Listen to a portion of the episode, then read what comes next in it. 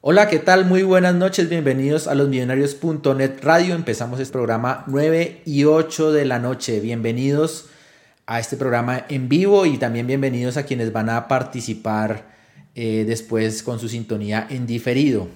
Comenzamos con un sabor agridulce este programa, pues un, sabor, eh, digamos, variado, eh, porque por un lado pues se confirmó lo difícil que es para un equipo inexperto, con falta de rodaje internacional como este Millonarios, lo complejo que es jugar un torneo como lo es la Copa Libertadores. Eh, la derrota del pasado martes, pues sin duda deja mucho por eh, analizar, mucho de lo que tendremos que hablar seguramente del partido, de lo que sucedió futbolísticamente, hay muchas cosas para decir también, pero me atrevo a decir que la diferencia o la principal diferencia entre los dos equipos eh, que jugaron el martes, más allá de, por supuesto, las nóminas, la categoría de los jugadores, del planteamiento, de lo futbolístico, de lo que pasó, digamos, con el balón, la gran diferencia fue de jerarquía.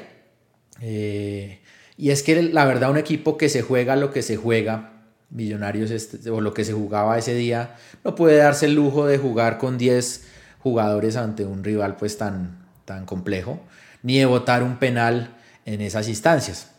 Errores carísimos, varios errores que terminó pagando Millonarios muy caro eh, y errores que se cometieron eh, en los momentos más críticos, en los momentos en los que las papas queman, dicen por ahí, como también nos pasó en la final que perdimos en Bogotá contra el Tolima, que estuvimos a media hora de salir campeones y nos lo voltearon, eh, como cuando también nos voltearon ese marcador en Barranquilla frente al América, hace, hace no tanto, o como cuando Juan Pablo Vargas votó ese penal en Ibagué. En fin, son muchas las circunstancias que hemos podido evidenciar de errores caros que ha cometido Millonarios en momentos clave.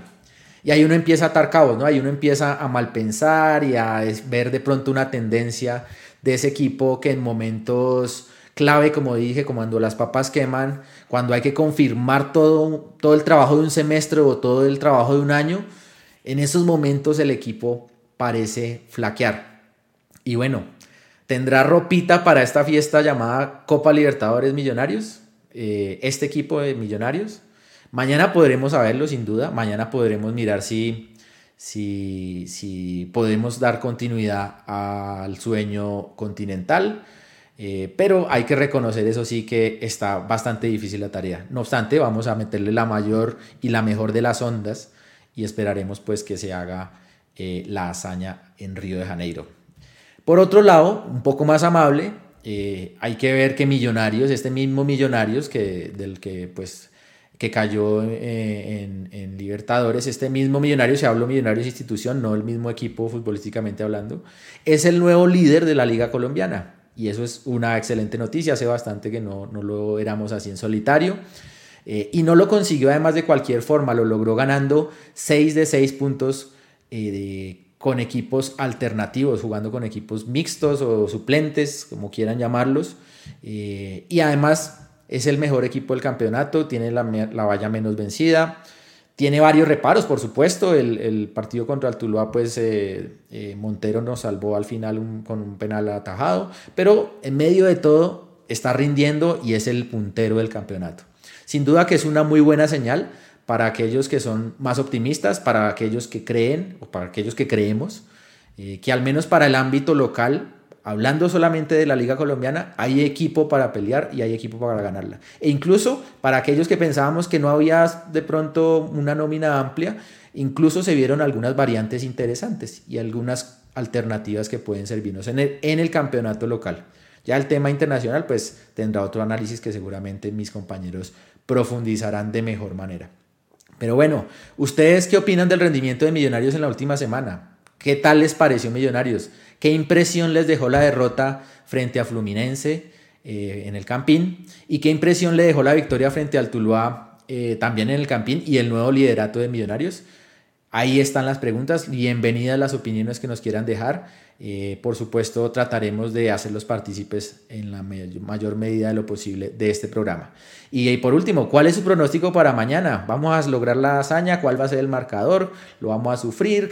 Por ahí están todas las opiniones. Vamos a tratar de compartirlas al aire. Bienvenidos de nuevo a este programa y empezamos pues losmillonarios.net radio. Señor Luis Eduardo Martínez, bienvenido. Buenas noches.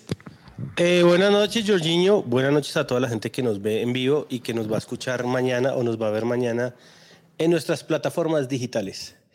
Eh, antes que nada, eh, George, quiero hacerle una como una reflexión, digamos, que la iba a hacer el día, el programa pasado, pero no pude, no pude estar porque estaba con una gripa, no era COVID, era una gripa de aquellas, el abrazo de, de Petro de, Uribe, eh, el abrazo de Petro de Uribe, eh, cada uno elija cualquiera que sea. Y eh, hay dos reflexiones que quería hacer. La primera, yo he sido demasiado crítico, hay veces creo que me paso de lo injusto con el señor Pereira, jugador de Millonarios. Y el día que iba a hacer la reflexión, que fue el día antes de Fluminense, sí, fue el día antes de Fluminense, quería decir lo siguiente. ¿Por qué yo soy tan crítico con el señor Pereira? No es porque tenga nada personal, es más, yo con ningún jugador que está en Millonarios tengo nada personal, porque son jugadores que están en el equipo que yo amo, el equipo que es mi vida, y si a, él, si a ellos les va bien, a nosotros nos va bien. ¿Por qué soy tan crítico con él? Porque toda la gente de Millonarios me dice, mire, si hay un jugador que tiene toda la técnica y todo para triunfar en Millonarios es el jugador, es el señor Pereira, se me fue el nombre, estoy pensando en, un jugador brasileño. Eso, estoy pensando en un jugador brasilero, en un técnico brasilero. Eh, Juan Carlos Pereira y me dice, mire, es el jugador con más técnica, puede tener hasta más técnica que Maca, pero le falta dar ese paso. El, el sábado, que cuando jugamos con Conturloa, eh, yo estaba yéndome de, fui a tomar fotos y estaba yéndome de, de, norte a sur y me encontré con nuestro amigo Juan Pablo Camelo, a, que nos mandó un saludo a todos y nos, me contó todos los proyectos que tiene. Y que ya debutó ahí bien Sí, debutó como Pelé. Debutó como, Pelé. Eh, entonces nos estuvimos hablando, te le dije, oiga, Camelillo, eh, oiga, Pereira sí es que a uno le saca la piedra, ¿no?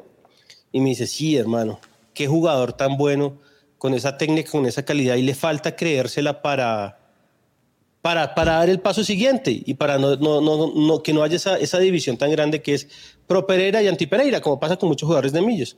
Y me fui y le dije a, a Chiquiza que estaba ahí, le dije, mire Chiquiza hermano, ojalá Pereira se haga un golazo. Y si hace el golazo, un golazo realmente espectacular, que no lo puede hacer cualquiera porque además Pereira la, la para y, y, la, y hace la chilena perfecta.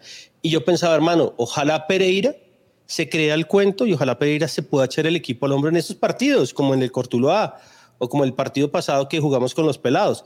Eso es lo que necesitamos de él. Ahora, no es nada personal, hermano, pero jugadores que tienen tacta técnica y tanta posibilidad de que le vaya bien a Millonarios, tenemos que exigirle mucho más. Uno a Perlaza no le puede exigir nada sino rezar para que no la embarre, porque Perlaza ya lleva dos años acá y no ha demostrado nada. Entonces, digamos, eso era lo que quería decir del jugador Juan Carlos Pereira, que espero que le vaya muy bien, que espero que le siga rompiendo y que este premio de ser el mejor jugador del partido le sirva como para creérsela y del paso siguiente, que es lo que necesitamos nosotros. Necesitamos que el paso siguiente, porque la calidad técnica la tiene, ahora le falta es un poquito más de compromiso, responsabilidad y creerse el cuento. Total, total. ¿Va a decir algo más de millonario en general o...? No, pues lo que usted dice, hermano. Uno, ¿cómo, cómo cuestiona uno el equipo? Contra Fluminense cuando el equipo a los 10 minutos, a los 15 minutos queda sin un jugador menos. En un partido mano a mano, un partido que, aunque Fluminense, digamos, es un equipo fácil, mentiras. Fluminense es un equipo que tiene muchos jugadores y lo demostró. Y es un equipo muchísimo superior, muchísimo más superior que Millonarios en nómina. Entonces, digamos, ahí dimos ventaja y pues yo tengo toda la esperanza de que mañana eh, podamos hacer la épica, que ya lo hemos hecho en Brasil varias veces, pero hermano, es difícil y hermano, uno es difícil hacer un análisis también cuando Sosa, que iba a ser la figura del partido porque estaba volando, comete semejante irresponsabilidad y semejante falta de madurez y nos deja el partido, no, no, la dejó jodida. Y así es, así todo tuvimos oportunidades, pero no, pero no se dio. Así es. Preguntémosle ya 9 y 17 al señor Mauro Gordillo con, los, con las buenas noches Mauro, eh, ¿qué opina de Millonarios de la última semana, desde el último programa que, que, que, ha visto de Millonarios y, qué opinión le merece? Buenas noches. Buenas noches a todos, a Lucho, a George, a todos los que están con nosotros acompañándonos, y a toda la gente que nos está viendo por Twitch, por Facebook y por el canal de YouTube de los Millonarios. Yo estoy en desacuerdo con Lucho en una cosita que dijo, que a los, en los 20 minutos el partido estaba mano a mano, y ese partido no estaba mano a mano. Millonarios era muy superior a, Fluminense. Ah, y lo tenía mal, no mal. No, me ah, bueno, mal. Que lo teníamos para, pues, para, para pasar por encima. Ya eso es con la expulsión. Sí, con la expulsión ya otro cuento y, y, era muy difícil. Pero ahí esos 20 minutos, en el momento, Millonarios estaba para dar el knockout de dar el 2-0. Pero bueno, ese es el fútbol, la dinámica de lo impensado. Y no puede ir jugando bien y pasan esas vainas eh, imprevistos que, que, condicionan muchas cosas. Y, y pues desafortunadamente la expulsión de esos así es muy difícil aguantar con 10 hombres a un equipo como Fluminense. Y mucha gente, y escucha varias personas del periodismo, criticar a Millonarios que porque por 10 hombres no fue por otro gol o porque no hizo otro gol. Cuando, hombre, los niveles de intensidad, de concentración, de calidad futbolística son muy diferentes entre el FPC y el fútbol brasileño. Antes la sacamos barata con el 2-1. En cierto momento del partido ellos tuvieron para liquidarnos con, con un par de goles más. Eh, y no, George, yo, yo creo, y, y aquí lo dije, que eh, hay equipo para el torneo local, que Millonarios tiene una buena base, que Millonarios desde junio del 2021 viene jugando bien, viene jugando muy bien al fútbol y la sorpresa de este año ha sido encontrarnos que los pelados, el equipo mixto de ayer, el que jugó la Libertadores sub-20, tienen una idea parecida y tratan de jugar a lo mismo. Al menos con esa presión arriba, con tratar de recuperar el balón rápidamente, con tener posesión para llegar a, opciones de gol y, eso es muy chévere, muy importante. Sí, señor. Eh, bueno, me complace saludar hasta ahora al señor Santiago Pardo, que el último programa no pudo acompañarnos, pero hoy seguramente vendrá. Ahí en la sí, seguramente hoy vendrá recargado de eh, opiniones y también creo que de primicias. Por ahí nos tiene algunas primicias. Entonces, bueno, Santi, ¿qué más? Bienvenido, buenas noches. Está en mute, está en mute. Sabotaje. No, pero sí, empezamos. Sabotaje interno. Buenas noches a todas y a todos. ¿Qué tal, muchachos? Un placer volver a estar con ustedes. Eh, lamento mucho no haber podido acompañarlos eh, la semana pasada, pero por temas laborales no, no pude alcanzar. Em, hoy, por ocho horas, estuve en las oficinas de Azul y Blanco haciendo el derecho de inspección.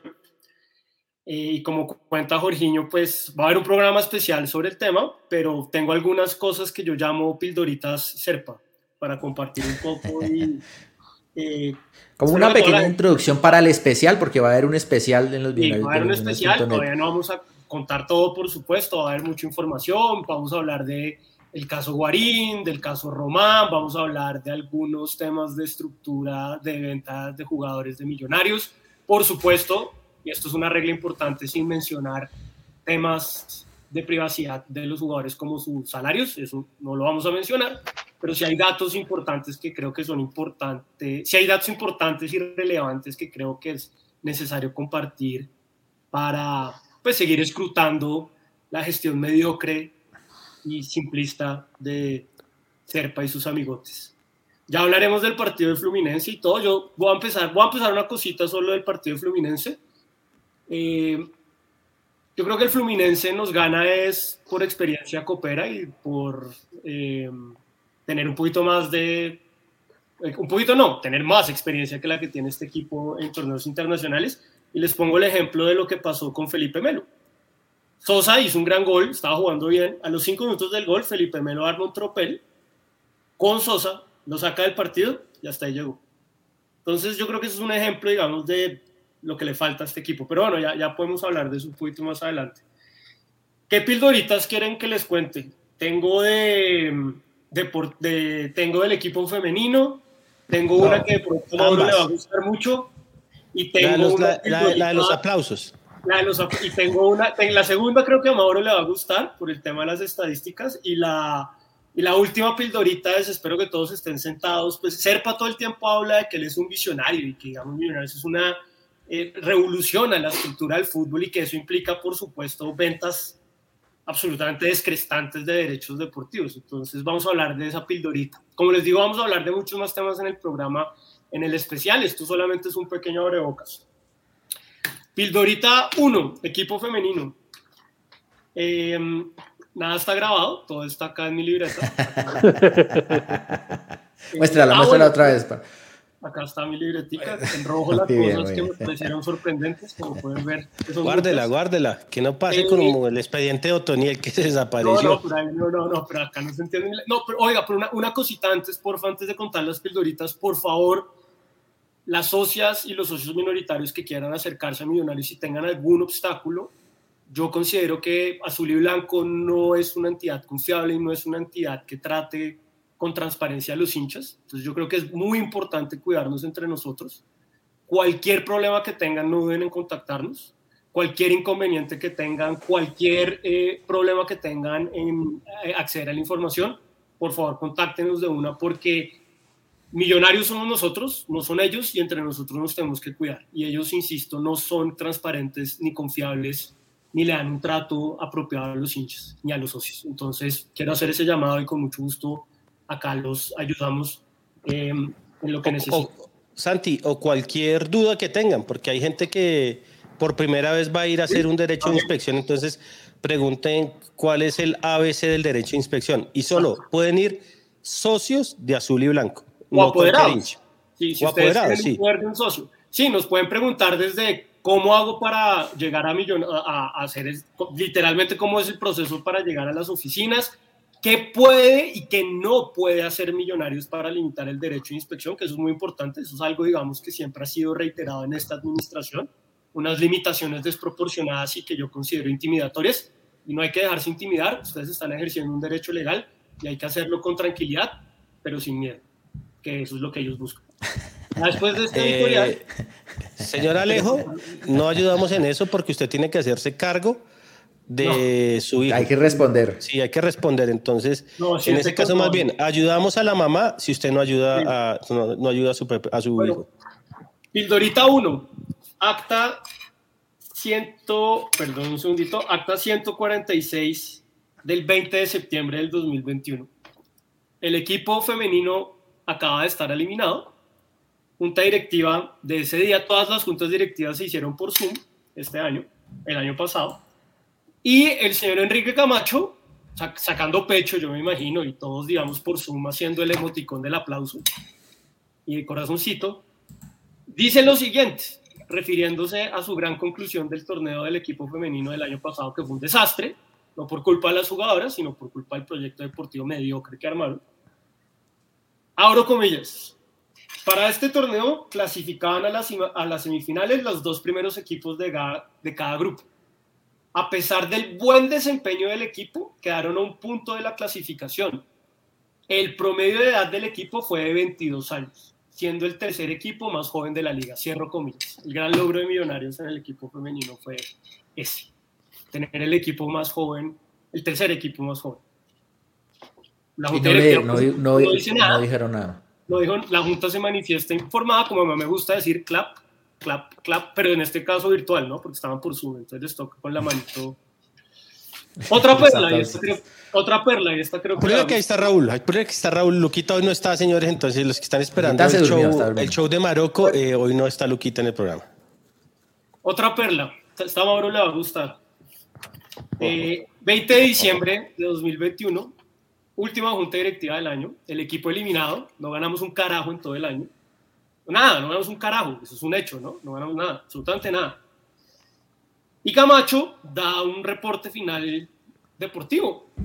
Y entre las cosas que básicamente dice es, señores directivos, acta 149, 20 de diciembre. Pero Santi, o sea, Camacho es tiene la palabra para rendir el informe del año, ¿sí? Exactamente, el informe ah. deportivo del año, que no ganamos, insisto, un carajo. O sea, le dan la palabra a Camacho y diga, Enrique Camacho, hable deportivamente de la gestión de millonarios. De, okay. Exacto, un informe deportivo, un informe deportivo.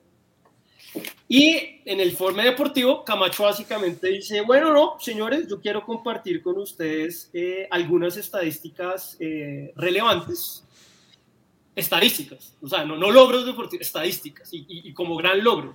Hay varias, de esas vamos a hablar en el programa completo, pero una me mató, una, digamos, creo que, creo que no, me, no me puedo contener. Para Gamacho el gran logro, o uno de los grandes logros deportivos, fue que en la Liga 2, en Liga 2 Millonarios fue el equipo con mayor tiempo efectivo de juego, con 54 minutos y 17 segundos. perdón, me voy a parar un segundo. Quiero aplaudir. bravo, bravo. 20, Ahora no aplaude porque para él es un logro. No, no, no es que para mí sea un logro, es que es una estadística mal utilizada. Esa estadística sirve para, para coger a los jugadores y decirle, mire, lo estamos haciendo bien, hay que tener chata, pero no para una asamblea. Eso, y si uno analiza, uno analiza el, eh, cómo jugó Millonarios y te dice, mire, estamos haciendo esto, pero una fe de ratas, qué pena. Eh, eh, es que son dos estadísticas, vamos a hablar de todo, pero qué pena, qué pena. No fueron 54 minutos 17 segundos, 54 minutos 28 segundos. Le quité, le quité 11 segundos a ese logro deportivo del Millonarios. Qué, qué pena, qué pena con ustedes. Ahora, para que lo, para que lo tengan en cuenta, en, en, en Europa el promedio es de 62 a 65 minutos de juego efectivo. Ah, pues usted vio ayer el partido de Liverpool-Chelsea. Eso uno, bueno. Vimos Tuluá Millos, después Liverpool Chelsea y después River Racing. y son tres. Y son tres. Parecen otros deportes, sí. Tres deportes, sí. Qué pena, qué pena, qué pena, qué pena. Pero entre esos partidos, eh, la Chavineta, el Barcelona ah, ganó 4-0, jugando muy bien, muy bien. Eh, no, eh, no o sea, sigamos porque Raúl lleva 20 minutos y Pisa acaba de llegar. Está sudando frío ya. Es que estamos haciendo tiempo mientras que Pisa llegaba. La última perla, la última perla, la última pildorita serpa, la última pildorita serpa. Y de nuevo todo esto lo vamos a contar. Y ojo, sí, y hay muchas más para el especial, para que la gente muchas sepa. Más cosas, muchas más cosas, estructura, eh, em, pleito, porque hay como faldo, todo eso les vamos a contar, les vamos a contar, en serio, en serio. Eh, todo eso les vamos a contar, pero la última eh, pildorita serpa. ¿Saben cuánto le entró neto, neto a Millonarios por la venta de Matías de los Santos a Vélez Arfield. Repito, siendo Serpa un gran negociante, o eso es lo que él dice que es un modelo revolucionario. Venta, ¿no? Fue venta, ¿no? ¿Y cuántos años tenía en ese momento de los Santos? No era 25, 26. Bueno, sí, estaba en su, no estaba en su ocaso, ¿no? Pero bueno. 200 mil dólares netos. Eso es la venta eh, de estos señores y este modelo deportivo. Termino con lo que comencé. No se dejen intimidar. Acá estamos para cuidarnos los socios y los hinchas. Millonarios somos nosotros. Cualquier pregunta, cualquier duda, no duden en contactarnos, que con mucho gusto los ayudamos a ejercer un derecho constitucional y legal que en azul y blanco les incomoda. Cosa que por eso es más importante hacerlo, porque les incomoda. Y solo un contexto, ¿no? Ese, ese torneo después eh, jugamos con eh, Brainer Paz, ¿no? En algunos partidos, ¿no? O sea, nos hubiera podido haber dado una manito eh, de los Santos. Pero bueno, entraron 200 mil dólares. Eh, bueno, eh, ¿cuándo va a ser el especial? Aquí ya la gente empieza a preguntar. ¿cuándo va a ser? Puede ser a finales de esta semana, si las otras dos personas que van a hacer el derecho de inspección, que lo van a hacer esta semana, o si no, el lunes o martes de la otra semana. Pues la asamblea es el 16 de marzo, virtual. Podríamos hacerla, creo que va a ser el lunes antes, ¿no, Luchito? Bueno, tenemos que cuadrarlo. Sí, creo que no es el 11 de marzo. No, Mauro, el 16, miércoles 16 es la asamblea, Mauro. Ah, ok. Eh, bueno, Raúl. Bueno, bueno, gracias Santi por, por sus pildoritas. Campeones del dato, campeones del dato. no, ¿Qué tal ese mensaje que le mandaron a, a, Mauro? Espera, lo pongo de nuevo porque sí creo que no lo vio. Eh, bueno, mientras lo busca, vamos a ir saludando a el señor Raúl Escobar, que está en reemplazo de Luquita Maroco, que está en ESPN, unos dicen, y otros dicen que está dormido. Entonces, eh, bueno, ¿qué más, Raúl? Bienvenido. Usted pues es de esta casa, usted no es invitado, usted es aquí miembro de esta casa. Entonces, ¿qué, qué opinión le merece Millonarios después de todo lo que se ha dicho y se vio? Ya me iba a quedar dormido para ser igual. sí, qué pena, qué pena, pues 20 pues, minutos ahí esperando. Me, pone a reemplazar a yo hago las, hago las cosas. Me deja Raúl. Ahí está. La chavineta jugó muy bien, a 20 de líder. Eh, siga. no, no, venga, venga, venga, venga, qué pena, qué pena. Eh, para que el señor informe bien. A 15 con un partido menos. ¿Listo? bueno. bueno, bueno. Hay que ser los datos claros, ¿no? Listo, listo. como, como Camacho, como Camagot. Como Camacho. Como Camacho. bueno, Raúl, adelante, señor. ¿Sabe que yo salí del partido del martes con rabia porque desde el día del sorteo todos pensábamos puta, nos tocó el más duro, Fluminense, eh, el equipo que armamos no, no nos da, eh, tiene un equipo con mucha experiencia y los primeros 15 minutos todos ilusionados. Millonarios jugando bien, Sosa hace el gol, tenía amarilla Felipe Melo, dijimos como no, justo cuando le sacan a María Felipe Melo es como no, ese es un defensa, con Sosa no pasa nada porque es un jugador de hicimos negocio. Ahí hicimos sí, no, todo bien. Y Sosa comete esto tan infantil. Y luego tenemos otra vez el penal. ¿Para qué trajimos Erazo? ¿Para qué trajimos Erazo? Que ha metido todos los penales que ha cobrado. Y, lo cobra Silva, que pegó muy mal. Es decir, no fue el partido que todos nos imaginábamos con un Fluminense apoteósico pasándonos por encima o con un Fluminense que jugó mucho más que Millonarios. Por supuesto, después de la expulsión, sí, es un, es un, eh, equipo que tiene mucha experiencia. Felipe Melo solo, solo, calentó a todo el campín, calentó a todo Occidental, pasó por Sur, mejor dicho, sí, pero pues digamos que, que la rabia que me da es como era un partido que podíamos haber ganado. Era un partido que psicológicamente entrábamos, por lo menos desde la hinchada del día del sorteo, pensando como no nos reforzamos, es un equipo superior, pero el día del partido, los primeros 15 minutos, fuimos superiores y eso, la verdad, es que me dejó muy caliente. No sé cómo va a ser el partido mañana, yo creo que Fluminense va a hacer lo mismo que ha hecho el torneo brasilero y acá, y es meterse atrás y esperar a ver qué pasa. Vamos a ver Millonarios cómo lo, cómo lo afronta, pero pues esperemos a ver qué, qué sucede mañana. Ahora, Raulito, weón, me preocupa que usted salió bravo, emputado y caliente, y eso que está enamorado, weón. Imagínese entonces uno no, se puede poner bravo. No, no. Entonces no se puede poner bravo. No, no. Y después, después en el otro partido lo veo también manoteando.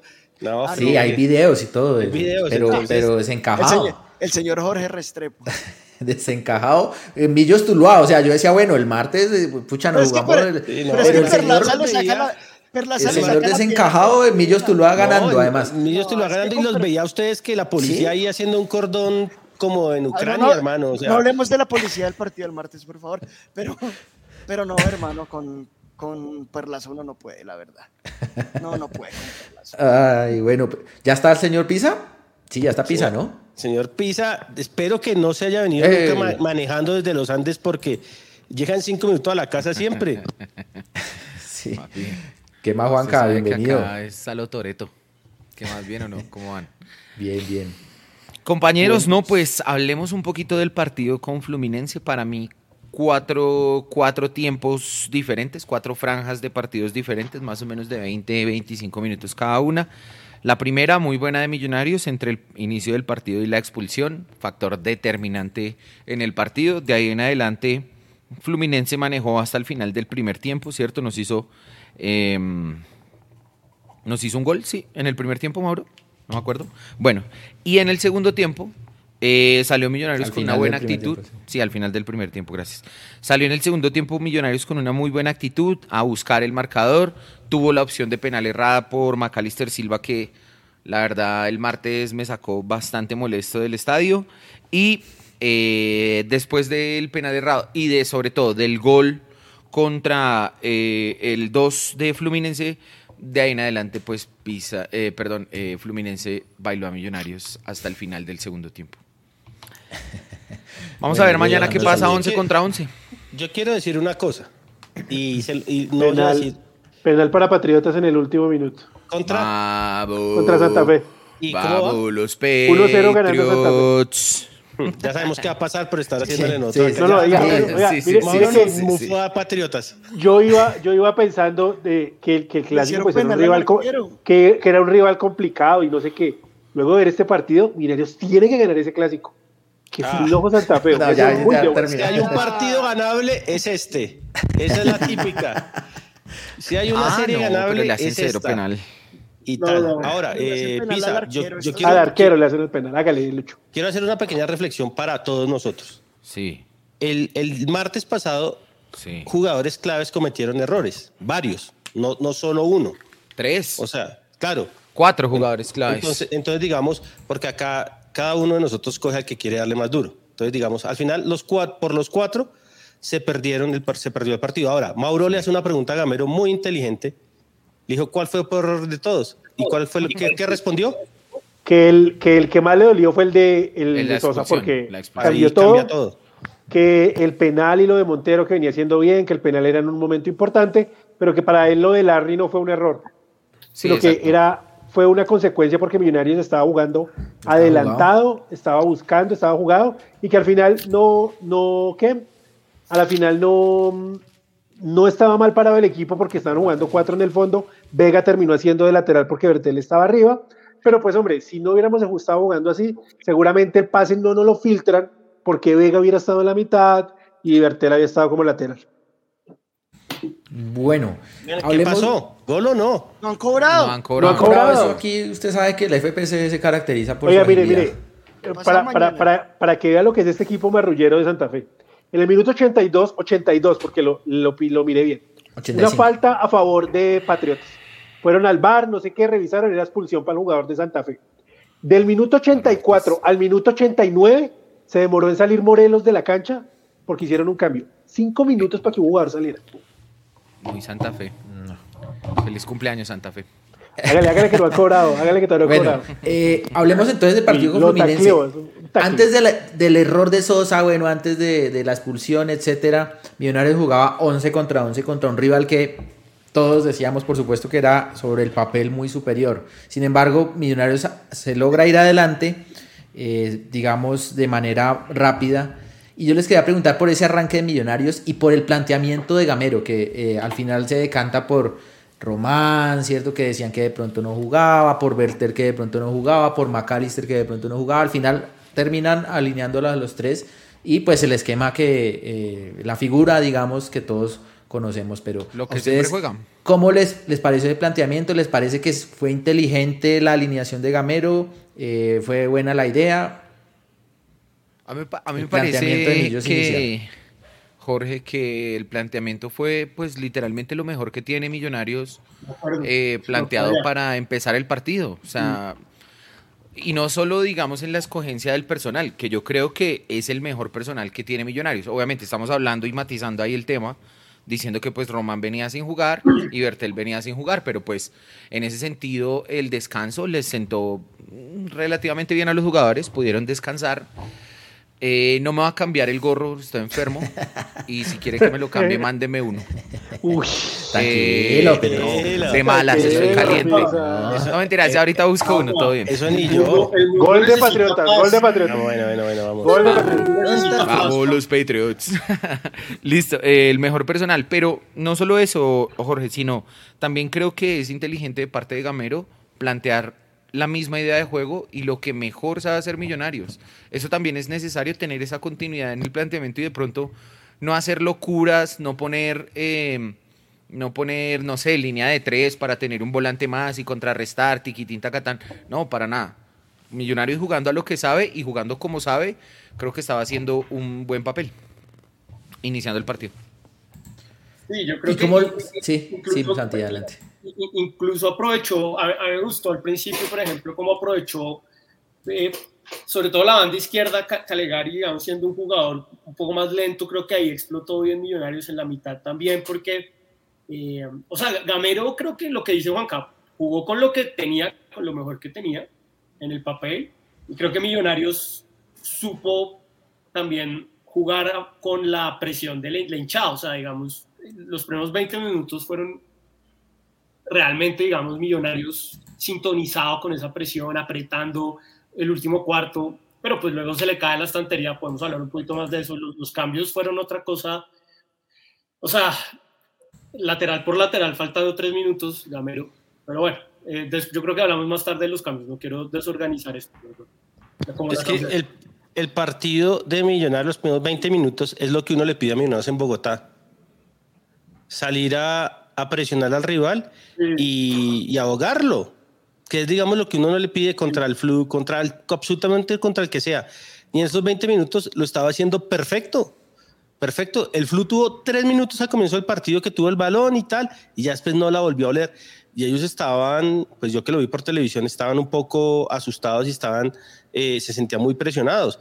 Pero hermano, la expulsión sí cambia todo. Además, porque Millonarios no entendió quería recomponer como la línea. Y Gamero, lo de los cambios de Gamero, yo todavía no los entiendo y yo espero que acá, que Mauro es el más, el más conocedor de fútbol, eh, nos explique, o sea, uno como, cómo, cómo el técnico del, del Flu administra bien los cambios para que el equipo no se caiga pero, físicamente. ya, ya, vamos para allá, ya vamos para, para hablar de, Vamos cronológicamente. Vamos en el planteamiento, ¿sí?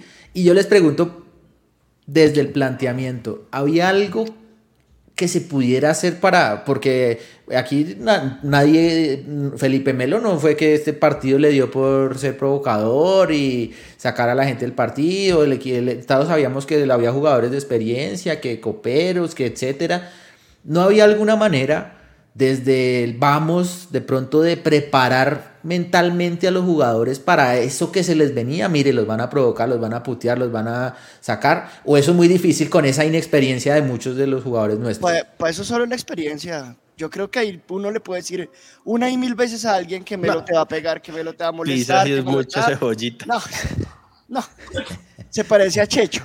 Con ese gorro se parece a Checho. Pero pues. Pero, hermano, otro. Están muy fashionistas ustedes esta noche, la verdad. Pero por favor, no me vaya a robar. Muchas gracias. No, pero, pero en serio. Acá, tengo, acá tengo mi Lancelot, véalo. En serio, yo sí creo que en lo mental, la verdad, eso no se puede. Eso no se puede trabajar así tan fácil, eso es un tema de experiencia. Yo ahí tengo una duda en el planteamiento y es si Román de verdad estaba físicamente, porque lo vi muy quedado, porque lo vi muy falto de todo no, no estoy diciendo que hubiera puesto a Perlaza porque claramente no, pero no sé si Román estaba. No sé cómo lo vieron ustedes, pero para mí Román no le daba para estar en ese partido y por supuesto lo, lo pusieron porque no había más. Hay un tema a mí que yo le digo, George, que yo creo que usted no puede preparar a los jugadores cuando este equipo, en los últimos cuatro partidos más importantes de, de su semestre o del año o del momento, siempre ha cometido errores y han sido errores individuales. Las dos finales del semestre pasado, o sea, la final contra el Tolima y después no llegar a la final, fue por culpa de arqueros. Hoy tenemos arquero, digamos, así se haya comido el gol eh, eh, Montero, porque se lo comió. O sea, el que diga que no, hermano, apague y vámonos. Eh, pero hoy tenemos arqueros. Pero en otras posiciones seguimos teniendo falta de, de jerarquía y falta de jugadores que hagan la diferencia. Y el mejor ejemplo, mire, es el Fluminense, tenía Fred, que afortunadamente se lesiona en ese pique porque ya, ya quedaba mano a mano con Montero y se lesiona. Y después entra, y después entra Cano, que en tres jugadas demostró lo que es tener un delantero. Nosotros seguimos sin tener un delantero que por lo menos genere, genere algo de, de miedo y genere fútbol. Así no le llegue tanto el balón, porque una de las cosas que mi pelea enorme con, con, con la gente que es totalmente antierazo es que Erazo ni siquiera suda. Ahora, Eraso veces no le llega el balón. Ahora, contra Fluminense se le notó muy, muy mal nivel, porque ni siquiera corrió mm. y la gente que estuvo en el estadio, porque yo no estuve, me hizo que, hizo, que estaba haciendo jarritas y todo. Para mí, para mí jugó 45 minutos, o sea, el segundo tiempo no lo vio jugar. No, y oiga, ¿y, ¿y qué tal Luchito cuando, muchachos, cuando entra John Arias, les pintó la cara, por la derecha, pero... Pero, pero, pero, pero, pero, pero, es que por eso no, no, quis, no quisiera opinar de Román, aunque me parece que sí le faltaba, que no estaba, sobre todo, sobre todo se veía como abstraído del partido para mi gusto, más que físicamente estaba como la cabeza en otro lado, eh, pero es muy difícil pedirle a un equipo colombiano con 10 que aguante a un equipo brasileño con 11. Por eso, por eso y más que Millonarios no, no, no parqueó el bus. Vidal lo que hizo fue seguir con las líneas adelante. Un momento en que estaba solo o Larry o Vega el que, el que sobrara, eh, marcando ahí en la mitad con, con los dos centrales y un lateral. O sea, siempre había un hueco en una banda porque Gamero, al buscar el gol, pues le decía a Romano a verter cualquiera de los retos que se quedara arriba casi de puntero. O sea, era muy, muy difícil con, con los 10 hombres contener a los brasileños. En la final también, pues el cansancio también le terminó pegando a la gente de Millonarios y la parte mental terminó pues terminándose de acabar con el segundo gol. Hasta ahí creo que Millonarios tuvo una respuesta anímica que incluso para, para competirle a Palmeiras. Por eso, por eso la fe que tengo y la confianza que tengo es que 11 contra 11 nunca fueron superiores a nosotros. Es más, nosotros jugamos mejor que ellos. vamos, a ganar, el calor en Río y no, ojalá jugáramos en el Maracaná. Pero vamos a jugar una cancha que es la peorcita de, de Sao Januario era, Mauro. Sí, Sao Januari, que es el, estadio de Vasco da Gama. Eh, pero bueno, no, igual mano a mano Millonarios va a tener que jugarse su partido. Y, y, y, si, y si pasamos, pues qué felicidad. Y si no, hay que morir con las botas puestas, pero con la intensidad y con yendo al frente.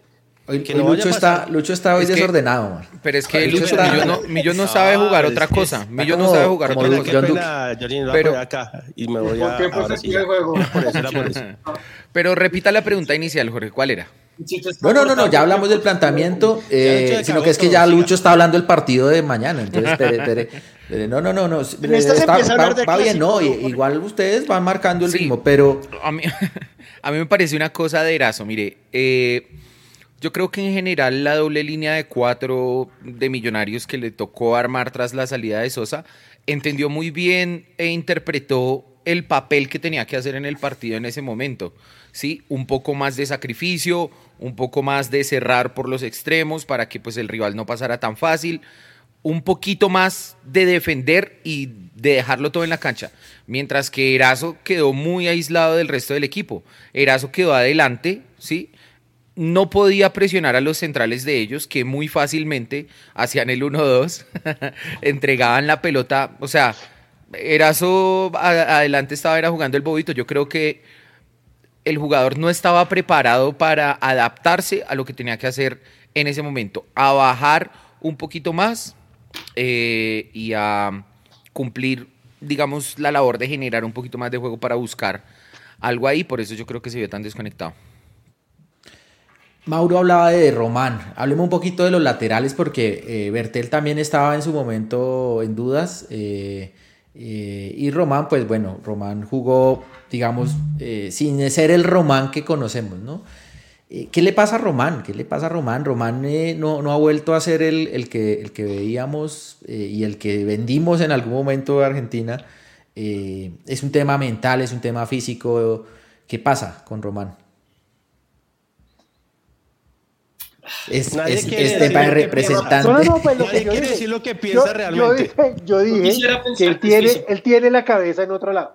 Él no tiene la cabeza, no tiene la cabeza acá en Millonarios porque no ha renovado, porque está pendiente de otro equipo, por 10 mil vainas. ¿sí? Ahora, yo sí le digo a Román que, que emule a Dembélé en el Barcelona. Dembélé entra de suplente, él tampoco ha renovado, él no va a seguir en el Barcelona, no se sabe y él entró a jugar su fútbol, a hacer lo que sabe hacer, y fue una de las figuras del partido ayer frente al Bilbao. Entonces Román lo que tiene que hacer es seguir jugando su fútbol y ya. El representante, dadas las instrucciones de él, se encargará de negociar su contrato, de todo el cuento, pero él debería dedicarse, concentrarse en Millonarios en este momento. Millonarios no tiene otro lateral derecho como Román. ¿sí? El pelado Rosales, me gustó mucho lo que vimos en Montería, pero pues no se le puede soltar a Fluminense. Me parece a mí una irresponsabilidad. Y, y, Perlaza, pues hombre, Perlaza no anda en nada. Pero o sea, Perlaza lo bailó el Cortuluá. Antes, antes del partido de Millonarios, el profe Gamero tenía la duda de si poner a Perlaza y Román en, Barcelona. Sí, o sea, como jugó en Barcelona, en, Barcelona en, en, Brasil. En Brasil, No Brasil, no Brasil. En Brasil. Entonces, luego del partido, el profe entendió que, pues, que es imposible y por eso ya tiene la titular definida y no, y no es con Perlaza, porque es que no da confianza a Perlaza y menos ir a soltárselo a William o a Luis Enrique allá, o a Jonarias, que de pronto no lo van a poner. La vaina, la vaina con Román es que no, no tiene alternativa. Exacto. Porque si no equiparable, lo equiparable, digamos, en nivel y recorrido. No, no, y, eh, Pisa, si no lo pone, se puede venir la debacle. Y si lo pone, se puede venir la que también, pero es mejor que se venga con Román. ¿Por qué? Ahora, porque es el titular y porque es el jugador que se ha ganado el puesto. O sea, es innegable. Ahora, el nivel de Román no es que haya sido malo en el partido contra Fluminense. Viene jugando mal un año. Desde que llegó de Argentina no es el mismo jugador que nosotros conocíamos. Ahora, hay un tema... Hay, un tema no estuvo mal los primeros partidos después, pero yo Es que duró seis meses sin jugar. Acuérdese que él duró seis meses sin jugar después de que llegó a Argentina. no, por eso después, después de que el reacondicionamiento físico y todo el proceso. Mientras, mientras Millonarios hizo lo que tenía que hacer, hizo lo que tenía que hacer y, para que volviera a jugar, para que estuviera tranquilo, para que la familia, para que todo el mundo, él duró seis meses sin jugar. Ahora, eh, realmente falta de planeación, amigos, porque uno debería saber que, Perlas, que Román se podía ir si no arreglaba realmente que siga Perlaza en Millonarios es un una asterisco de Gamero, de Pitirri y de Camacho. Porque Serpa al final es el que decide que sí o que no. Pero si los tres lo pidieron, o sea, es increíble que Perlaza siga en Millonarios. Después de todos los que ha hecho. No sé, si, no seguimos en, si no seguimos en Libertadores, ahí sí yo no vería descabellado a Rosales. Soltársela. Hay que ver, seguramente Román le va a dar un, un, tirón y va a durar dos meses eh, recuperándose o algo. Pero realmente no tenemos alternativa. Queremos, ojalá mañana Román se juegue el partido de su vida, el partido que se jugó muchas veces cuando fue titular en Millonarios y le dé la seguridad que necesita el equipo. Porque hasta el momento Román ha sido una de las decepciones más grandes del último año en Millonarios. Si no, la mañana la rompa si no ha firmado con alguien ya es el partido para romperla y que, y que sí, es que pues, es que le conviene, ¿no? Mostrarse. Si no ha firmado con alguien ya, porque podría hacerlo legalmente, podría ya tener otro. No, no, no, no, Raúl, no, no, puede, no puede firmar, pero sí puede negociar. sí, puede negociar. Montero tiene un contrato con nosotros. No, puede firmar ya, ya puede firmar. Seis meses antes sí, porque Pardo, Montero. ¿Montero no tenía un contrato con nosotros o sí? No, Montero. un contrato y el contrato empezó el primero de diciembre. Diferente a firmar un contrato ya con. ah, pero lo firmó. a un contrato con fecha. Raúl, parece todo lo que quiera Raúl, pero esa es la realidad del derecho deportivo. Ahora, le creo más al señor Santiago Pardo que a Raúl. Pero, pero, pero Pardo, hermano. ahora, ahora, ahora, Es un no, no, no, ah, no, pero no, pero acá sí tienes razón, Pardo. Firmó un contrato que es, que es vigente el otro año. Pero firmó un contrato, o sea, no lo firmó. Pero no vale todavía. No, no, no, no, no, espere, espere. Pardo está Román puede negociar. Román puede negociar, ¿sí? ¿Listo? Sí. Cuando se acabe la temporada, seguramente le dirá chao Millonarios y va a firmar el contrato con el otro equipo. ¿Y, y Román cuánto cuando tiene contrato? ¿30 de junio? Puede firmar un, ¿cómo se llama? Un preacuerdo. ¿Cómo se llama entonces lo que firmó Montero el día de Envigado? Firmó un contrato. Los contratos y los preacuerdos no tienen ninguna validez. Bueno, pero Pardo, ¿cómo se llama lo que firmó Montero el día del partido con el Envigado que emputó al senador? Ya le dije, pues es un contrato, es un precontrato que no tiene ninguna validez, ninguna. El Tolima podía pelear y decir ese jugador sigue siendo el Tolima hasta que acabe. Es que el jugador seguía siendo el Tolima. Por eso, pero es, que el contrato se acaba el 31 de diciembre.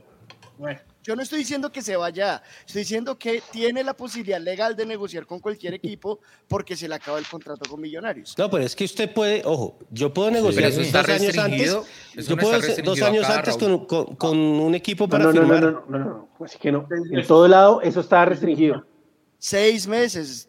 No, usted no puede negociar. negociar. De, ah, exactamente, después. Porque usted en seis meses ya puede quedar libre. Ojo, exactamente. Eso, y el equipo que esté interesado en negociar con Román tiene que notificarle a Millonarios. Eso también es importante. Pero antes de los seis, después de los seis meses, no.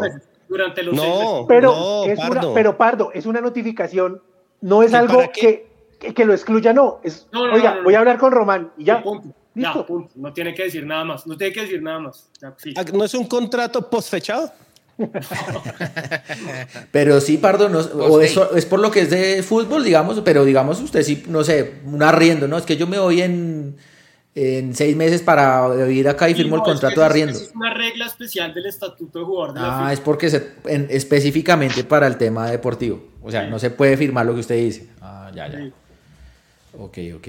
Disculpen la ignorancia. No, no, no. Eh, bueno, entonces, corrijo, puede tener un precontrato firmado con otro equipo, puede tener uno mejor si juega No desinforme como RT no se moleste o como Telesur, por favor. RT. No, no moleste, lo usted sí. No, moléstese, ¿qué va? Sí, moléstese. Acá este programa es para moléstese, eso, Santi, porque si el, señor, si, el señor Escobar, que está muy enamorado, está diciendo mentiras acá. Ahorita apenas acá el programa yo me molesto también. ¿Sí o no, George? Ah, bueno, ah, bueno. no queríamos tener tanta información personal. Dice Igor Drenkov, Daniel, muy buen jugador. Acá hay, Podría ir para o Fluminense.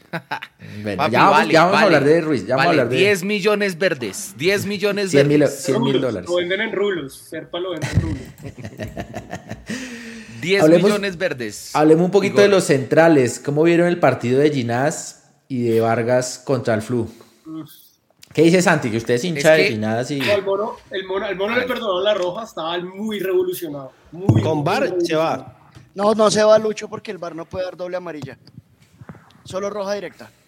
Pero no importa, si tiene amarilla, roja directa no, vale. No, no, no, no, puede ser doble amarilla. Solo lo puede revisar si es roja directa.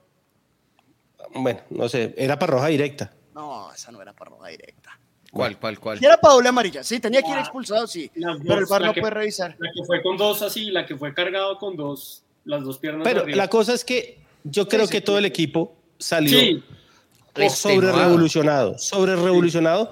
Yo no sé si era por porque sabían que Felipe Melo es un provocador, pero hermano, yo lo sentí que Millonarios no, no juega así todos los partidos. Y no digo que esté mal, no digo que esté mal, ah, pero, pero no, no, no, pero salió mal, porque se hizo echar Sosa y porque si no si hay bar al final el mono salió loco. Está, ¿Sabe, también qué pasa Lucho depende también de qué árbitro tiene usted. Sí es un árbitro que se deja pero este 10 puntos. Acá Mauro y yo habíamos sufrido porque Herrera lo conocemos del fútbol argentino y es y el que se viene para mañana es peor.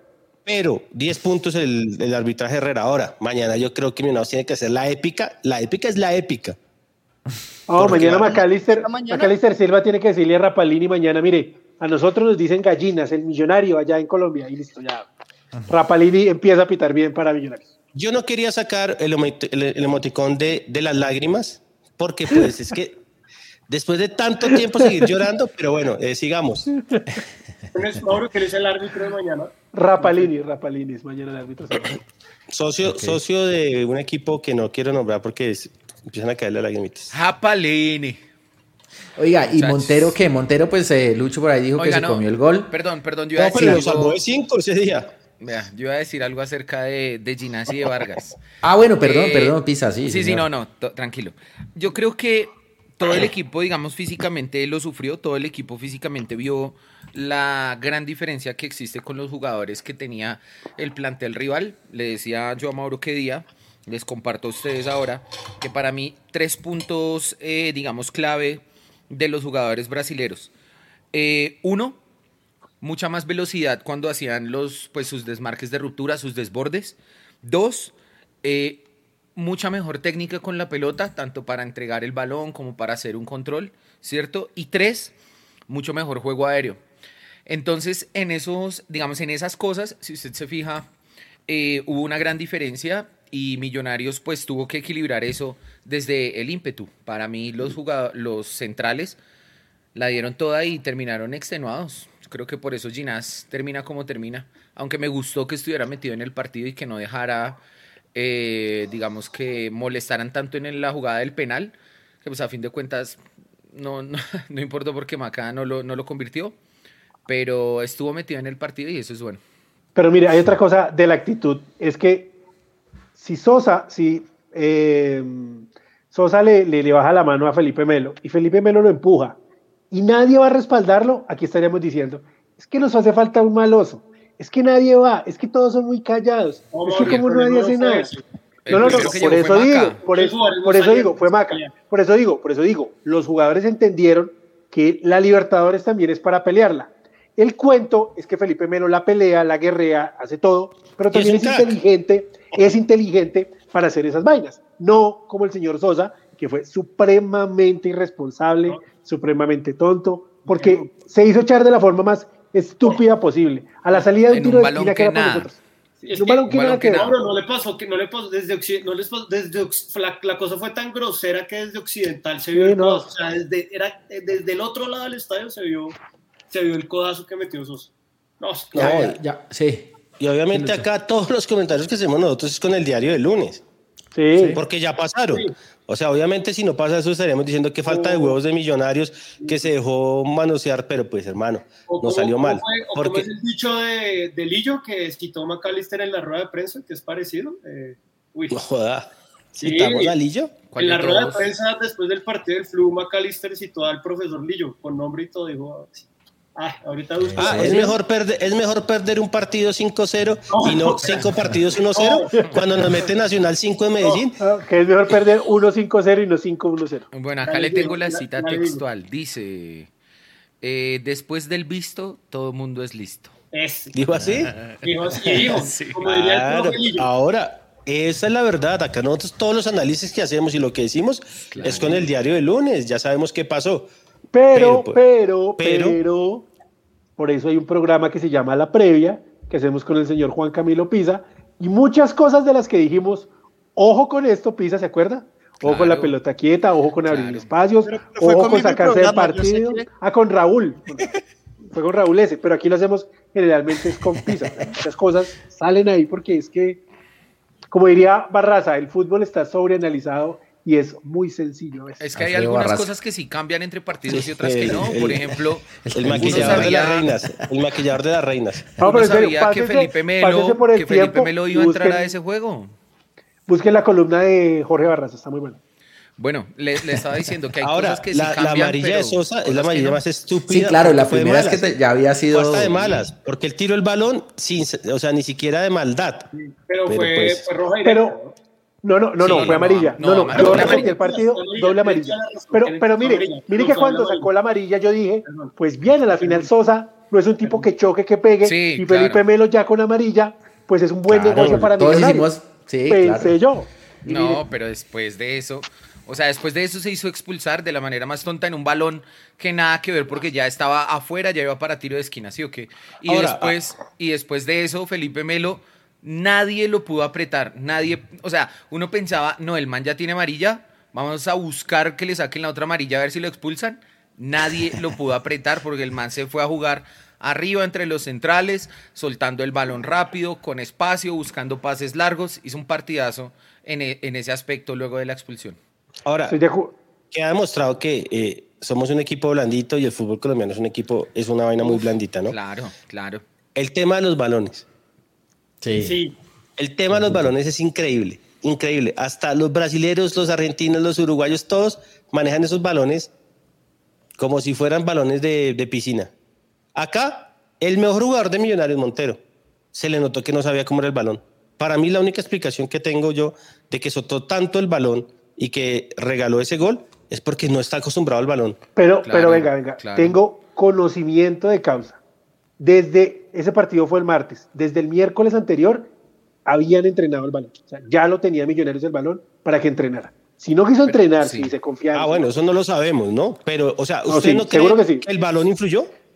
Sí, el balón influye. Es que todo el mundo piensa, uy, estos giles ya están hablando hasta del balón para sacar excusas. No, no, balón, mire, balón Nike, no es Adidas, es Nike. Exacto, usted va y mira el, programa del profe Vilardo en HBO Max. Toca verla, ¿ya cuántos capítulos hay? cuatro, cuatro. ¿Ya están son todos? Solo cuatro, son solo cuatro, sí. Usted va y mira y todos los detalles importan, todos los detalles suman, todos los detalles hacen que el rango donde usted se puede mover para tener errores sea más pequeño mm. si usted los perfecciona. Y acá se ha dicho hace tiempo, el balón de acá de la liga colombiana es un balón mucho más liviano, mucho más ligero que el otro. Me parece. Pero, pero, pero, sí, pero ese balón Nike es de Libertadores. O sea, con ese balón Nike no juegan en ningún otro lado. Es un balón para la Libertadores. Pero ahora, yo lo, lo que hago es un mes antes tengo el balón acá, compro dos balones, así no me los dé, porque normalmente la Conmebol da los balones. Sí, eso sí los vende. Sí, sí, sí, Vayan, hermano, a, Paraguay o a Brasil y compres en 10 balones, pero bueno, esos son los detalles que, haría Bilardo, que harían Gallardo que harían todos estos manes. Pero una cosa de lo, de lo de Montero, alguien, alguien, alguien desconfiado podría decir, no, pero es que si Cristian Vargas hubiera hecho ese gol, los, eh, los, estaríamos matando. Y pues sí, porque es que primero Cristian Vargas es un roto, pero además, o Juanito Moreno, pero dos, Montero, o sea, listo, Montero sí hizo gol, pero el gol de Millonarios es jugada de Montero. Y Montero nos salvó de por lo menos 3, 4 goles.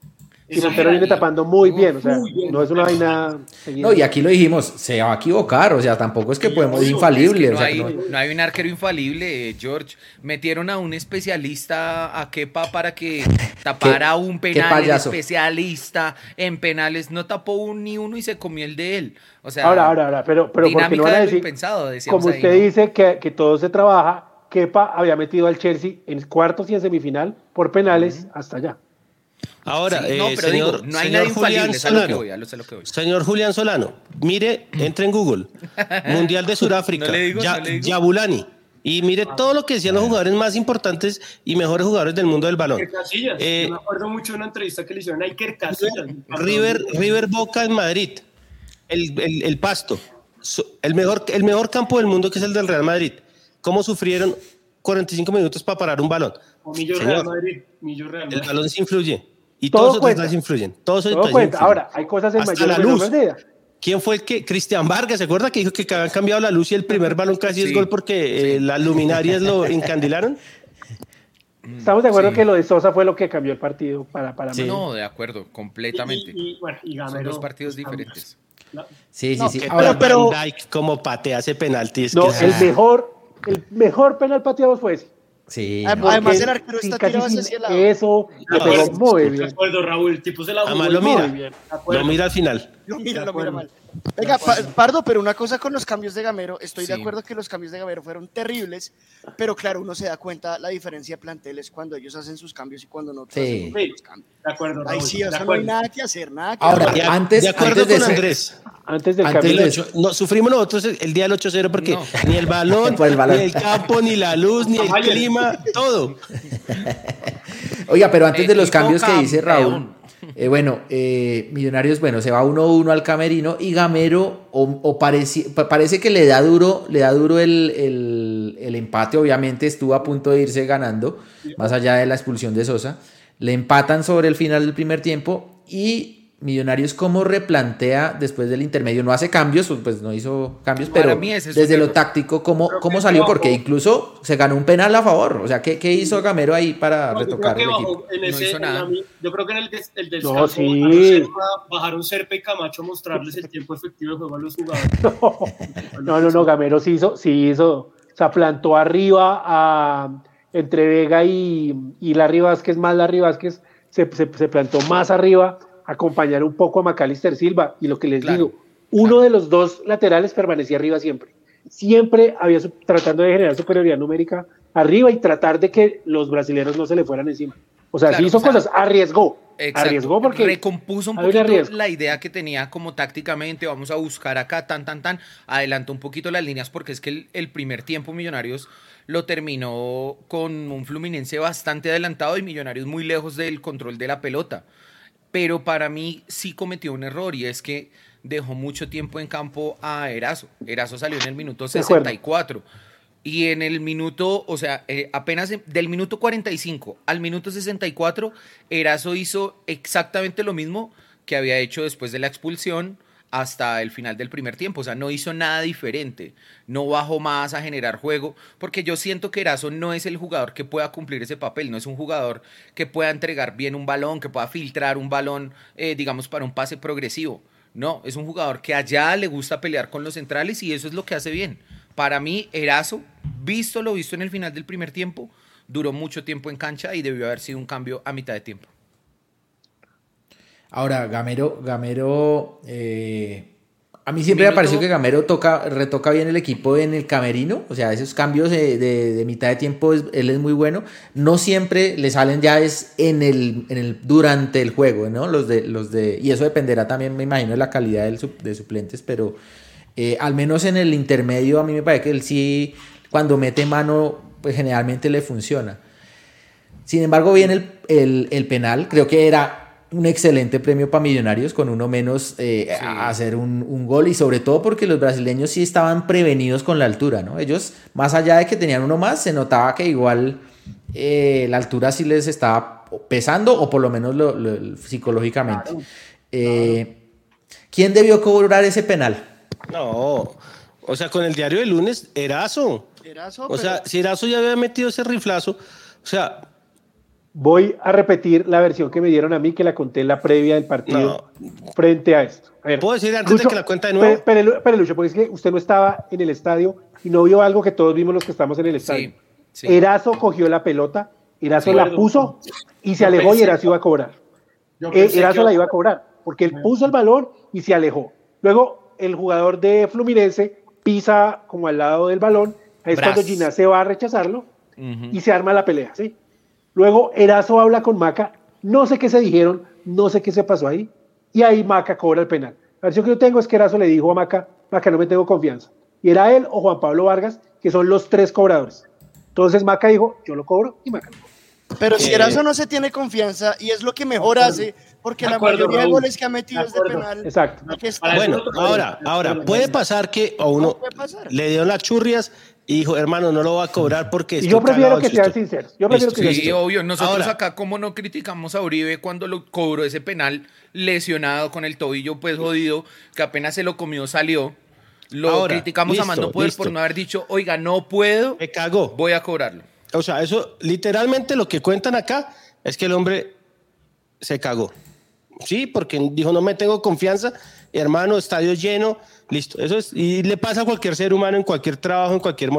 A todos nos ha pasado que en algún momento, oiga, hermano, no soy capaz y, y se asusta uno y le da la garrotera. Listo. El, arquero del verde ayer.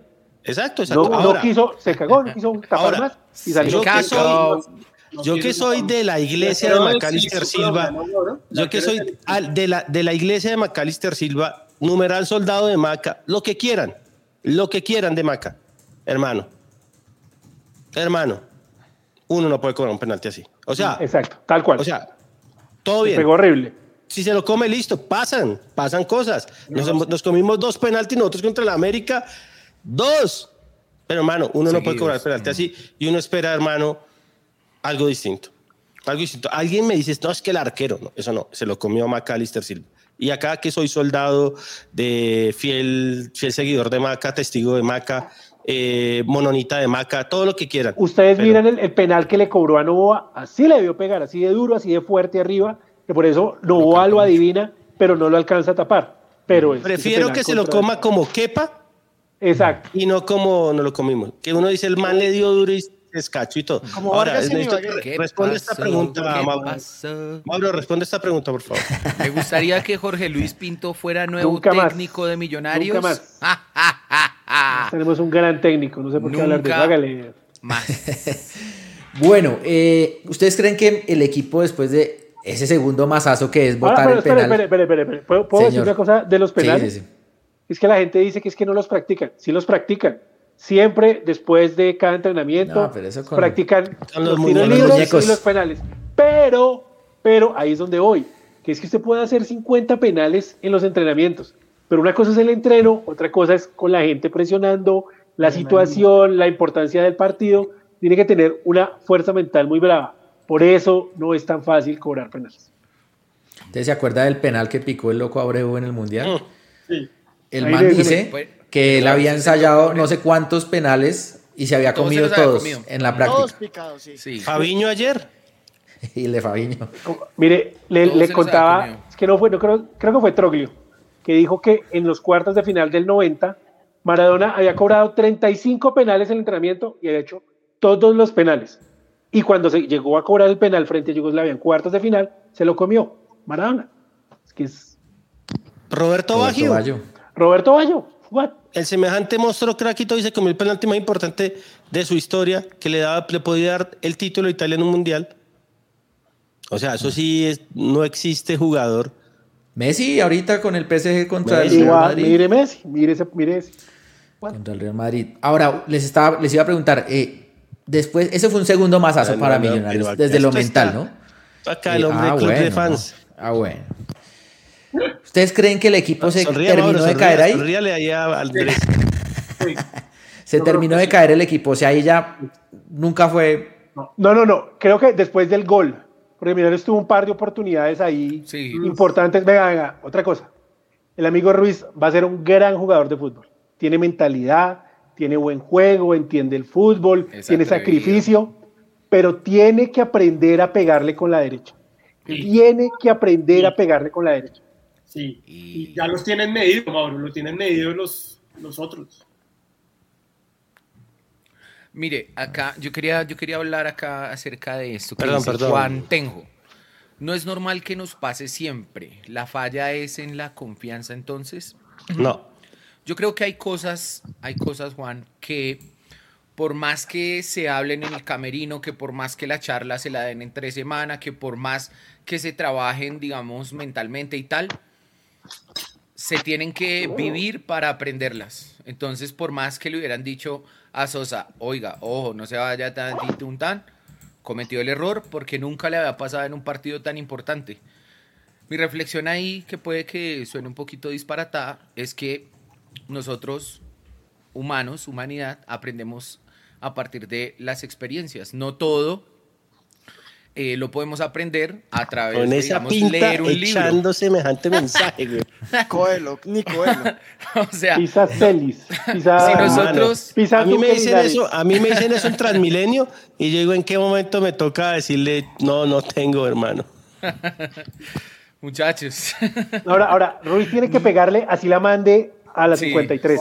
Tiene que cogerse confianza y tiene que permitirse equivocarse, no pasa nada. Si se equivoca y le manda para arriba, a la siguiente le va a pegar mejor, lo va entrenando, lo va entrenando y se va cogiendo confianza. Pero si siempre intenta pararle, siempre intenta pararle, hacer una de más, pues los delanteros se la van a quitar muy fácil. Comentario polémico. Se equivocó en una final metiendo un centro y terminó en gol. eh, lo acá para responderle a Juan Tenjo. Por eso hay jugadores que valen 100 mil, por eso hay jugadores que valen 500 mil y por eso hay jugadores que valen un millón. Esos jugadores que, que valen un millón, al final de cuentas, en estos momentos, en los momentos definitivos, en los momentos más difíciles, demuestran por qué valen un millón. Veas en el documental de Neymar. A mí no me gusta, pero o sea, uno se da cuenta, hermano, por qué costó lo que costó. y por qué fue lo que fue. O, vean el de Cristiano Ronaldo, o vean el de Messi, o vean el de Steven Girard que está en, en Amazon Prime, que es una belleza de documental. ¿Por qué esos jugadores? Y, y Steven Gerrard, ídolo más grande de, Liverpool, el mejor jugador de Liverpool, 50 años, y en el momento clave se resbaló, la cogió el balón el Chelsea y nos, nos, nos, nos, jodieron esa vez. Pero hay jugadores que valen un millón, otros que valen 50 mil. Y yo creo que Millonarios, los jugadores son muy profesionales, pero hay jugadores, eh, hay posiciones claves que nos ha faltado jugadores que tengan más jerarquía y que sepan y que sepan en los momentos difíciles lidiar con, eh, lidiar con lo que dice Pisa y lo que dice todo el mundo. como, el incienso Pisa. Le tengo de varios olores. Eh, Vega, Vega y, Larry, señor. La última, Larry. Eh, eh son las 10 y 20 y no hemos cerrado. no, no, ya, ya, ya, ya vamos. Para los anti-Maca, que tienen un discurso que es que Maca siempre arruga los partidos importantes. Veas en la historia de McAllister en Millonarios y van a encontrar 10 o 15 partidos claves que ha sido importante. Y partidos en la estrella 15, importantísimos, porque es que ahí se les olvida, ¿no? La memoria selectiva. O sea, se les se, de dos o tres partidos nomás, pero se les olvidan todos los demás. Entonces, hagan esa labor. Y el próximo programa PISA les da una charla. Los antimaca además están felices porque sí fue un mal partido de Maca. Perverso. Sí, jugó mal. la, la única que puso bien, pues Ruiz no le pegó con la derecha. La única Ahora, que puso muy bien. Tiene sangre en el ojo, tiene sangre en el ojo para. Lo dijo. ¿no? Me recordó un equipo de Nueva York Rangers. Perdían 3-2 la serie. Y el capitán dijo, le damos vueltas y quedamos campeones. Y lo logró. Así sentía Maca. Ahora, del dicho al hecho, mañana tiene que ponérsela. Y así no pasemos, tiene que jugarse el partido de su vida. Sí, sí, sí. Antes de meternos ya al partido de mañana, eh, quería hablar de los, de los que no hemos comentado si hay algo, algo adicional. Vega, eh, eh, Larry, y también, pues no sé, no hablamos tanto de, Ruiz, Mauro por ahí mencionó, y pues de, de Erazo. Y pues ya de Sosa pues también se habló. No sé si tengan algo para mencionar de estos jugadores. A, a Larry lo han algunos criticado. Eh, no sé, pues bueno, micrófono abierto. Sale, sale Pardo. ¿O, es de, él o no? O, no, vamos a decir que no. Yo siempre si nos vamos a eso, el gol es más de Ginas que de la. Claro. yo siempre ah, bueno, ah, le tocaron donde le dolía. ah, bueno, ah, bueno. Para mí, para mí hay una cosa inconcebible en el fútbol, es que usted pierde un balón, digamos, obviamente si lo pierde en el área nuestra, sí, pero que usted pierde un balón y le terminen haciendo gol. Ahí falta pegarle una patada, una falta táctica, lo que sea, lo que usted quiera. Hermano, ese gol no se lo pueden hacer a Millonarios. Así, así haya perdido el balón Larry, porque Millonarios tenía jugadores para contrarrestar lo que está pasando. Y para mí, sí, es un error de Larry, pero también el mono Ginas ahí durmió la siesta. Ahora, ahí ya estábamos jugados, ¿no? Ya estábamos. Rejugados, pero tampoco es que. El cierre, el cierre de partido de Millonarios fue no, no, no nos comimos más porque. Fue pucha, ya fue de. O sea, no, porque no había muchos de, flu, pero era, era, de ole. Era de Ole, los últimos minutos de Millonarios eran para el Ole de, eh, Fluminense. Mm. Eh, ¿Y qué tanto influyeron? Porque me les voy a leer rápidamente y ustedes me dicen si les pareció que Gamero movió bien el banco, teniendo esa limitante, ¿no? No, no, no, no, no, Gamero no movió bien el banco. Jader por Erazo al 64 y al 90 y al 90 ya al 90, Pereira, Pereira por Silva, Guerra por Luis y Perlaza por Nunca entendí esos cambios de Gamero, nunca los entendí. Mire, yo recuerdo el partido frente a Tolima que quedó 1-1, como Millonarios con 10 hombres tuvo para ganarle al Tolima. Obviamente hay una diferencia entre el Tolima y Fluminense muy grande y todo. Pero el profe Gamero hizo algo que me pareció muy inteligente en ese partido.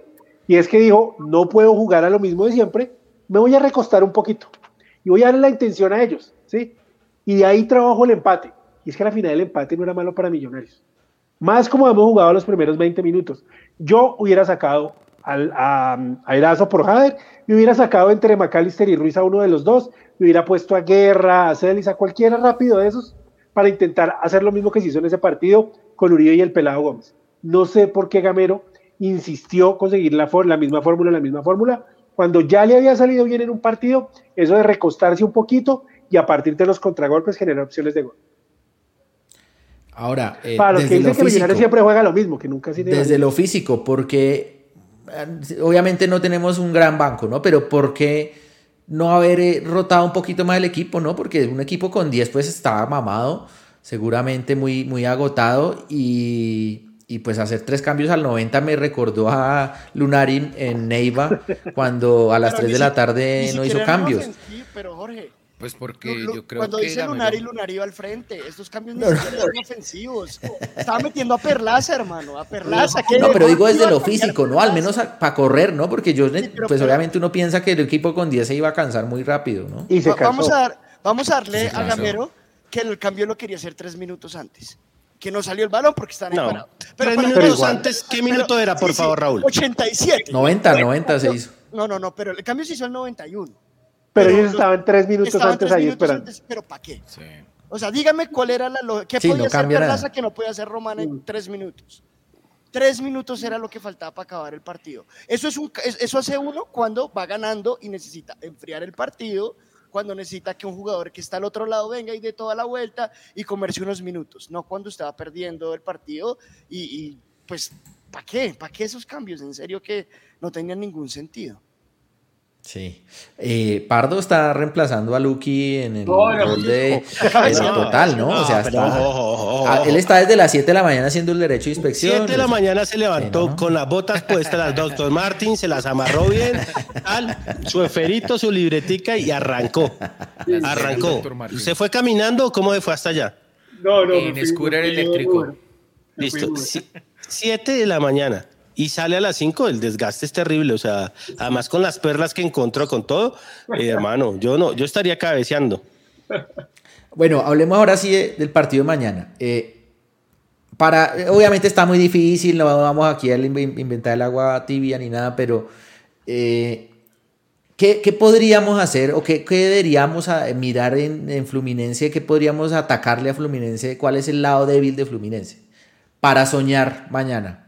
Después de que ustedes los vieron aquí en el Campín, de lo que conocen de, de Fluminense. ¿Cómo deberíamos jugar mañana? Para mí, el argumento de Millonarios, querido Jorge, tiene que ser el mismo que en el partido de acá de Bogotá. Apelar a lo que sabe hacer, apelar a lo que sabe jugar, apelar eh, a su juego colectivo y a lo que puedan hacer sus individualidades, como en el partido de acá lo hizo de muy buena manera Daniel Ruiz. Ojalá Macalister Silva esté en un mejor partido. Yo creo que eso va a ser algo que nos va a sumar. Y pues ojalá que nos mantengamos 90 minutos los 11 hombres en la cancha. Pero ahí tengo una duda. Yo, estoy de acuerdo con usted, Juanca, pero tengo una duda y es como Sosa no va a estar, no sé si juntar a McAllister con Ruiz o jugar tres, con, un 3-1 y McAllister más suelto.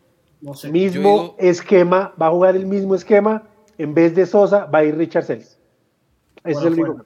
Por afuera, por izquierda, Macalister por el medio y Ruiz por la derecha. Ese va a ser la formación de Millonarios. Y el resto, pues la misma: Román, Bertel, Ginás, Vargas, Steven Vega, Larry, eh, Montero en el arco y en punta Eraso. Y yo creo que, por ejemplo, eh, bueno, a mí, a mí, a mí em, Nino me, parece un jugador, un, buen central y... Eh, Nino Bravo. Pero, David Brass, David Brass, en cambio, no, a mí David Brass, en cambio, me parece un jugador más tosco. Yo creo que Millonarios tiene que aprovechar esa lentitud de, de David, David Brass. Vea, vea, lo de Celis, a mí me parece que Celis no es que ha jugado mal el sábado. Lo que pasa es que le pegó la altura durísimo. Se fue apagando, pero empezó Yo le pregunté al profe Gamero que, pues, que, qué pasó con Celis. El profe Gamero me dijo, eh, lo estábamos guardando porque tengo, tengo la duda entre Guerra y Celis, y además la altura le, le pegó más, más duro de lo esperado. Sí. Oiga, qué, qué buen jugador, qué buen jugador es ese Luis Enrique, ¿no? El jovencito. ese, jugador, ese jugador va a estar en Europa en nada. ¿Qué, qué jugador? Mm. Y John Arias también jugó muy bien para Fluminense en la segunda parte cuando entró. Enrique partido, no, no, o sea, la verdad, son de esos jugadores. Y André muy bien también. Va a estar Germán Ezequiel Cano en punta, ¿no? Porque la lesión de Fred eh, es un poquito más, más larga, no alcanza a llegar para el partido. Entonces va a estar Germán Ezequiel Cano.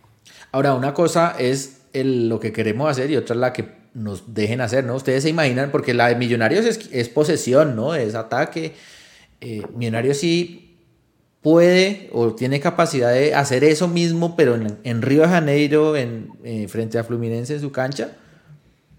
El clima. No es su cancha.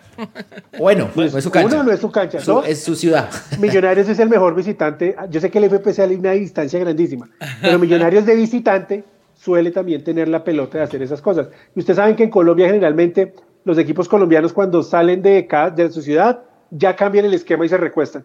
Mire que Millonarios nunca hace eso. Millonarios siempre sale a buscar el, partido. Ahora. Porque es que no sabe hacer más. Ahora, hay un tema que, obviamente, lo decimos acá. Yo no quiero que Millonarios salga como loco a ganar el partido. Son 90 minutos y hay que manejarlo. ¿Por qué? Porque, hermano, en dos contragolpes. Hasta los penales lo sirven. Claro, o sea, el 1-0 el, el y después, bueno, hermano, tenemos a Montero y tenemos a Silva, a Uribe, a Erazo, a todos los que. No, pero, o sea, hay que jugar inteligente. Yo sé que, oja, ahora, yo sé que Gamero no va a salir como loco a, a presionar al, a Flu porque no le da el no Lo va a salir a presionar, lo va a salir bueno, a Vamos a ver, vamos a ver. Yo esperaría, yo esperaría, que si hace eso, eh, salga todo bien. O sea, le va a salir igual que acá a presionarlo, a tratar de quitar el balón, a tratar de resolver rápido para él manejar el ritmo del partido. Porque es que si usted le deja la pelota a Fluminense, si se le deja manejar a ellos, Estamos liquidados porque ahí sí nos acaban físicamente, porque vieron lo difícil que es quitársela cuando la tienen, ¿no? Ahora, pues empiezan a mover de un lado al otro y nos acaban el tanque. Bueno, ahora lo que pasa es que Millonarios es el que tiene la necesidad, ¿no? O sea, ahí por eso, o sea, yo, creo que no, no, no, puede salir como loco, pero, pero sí hay una obligación de Millonarios de...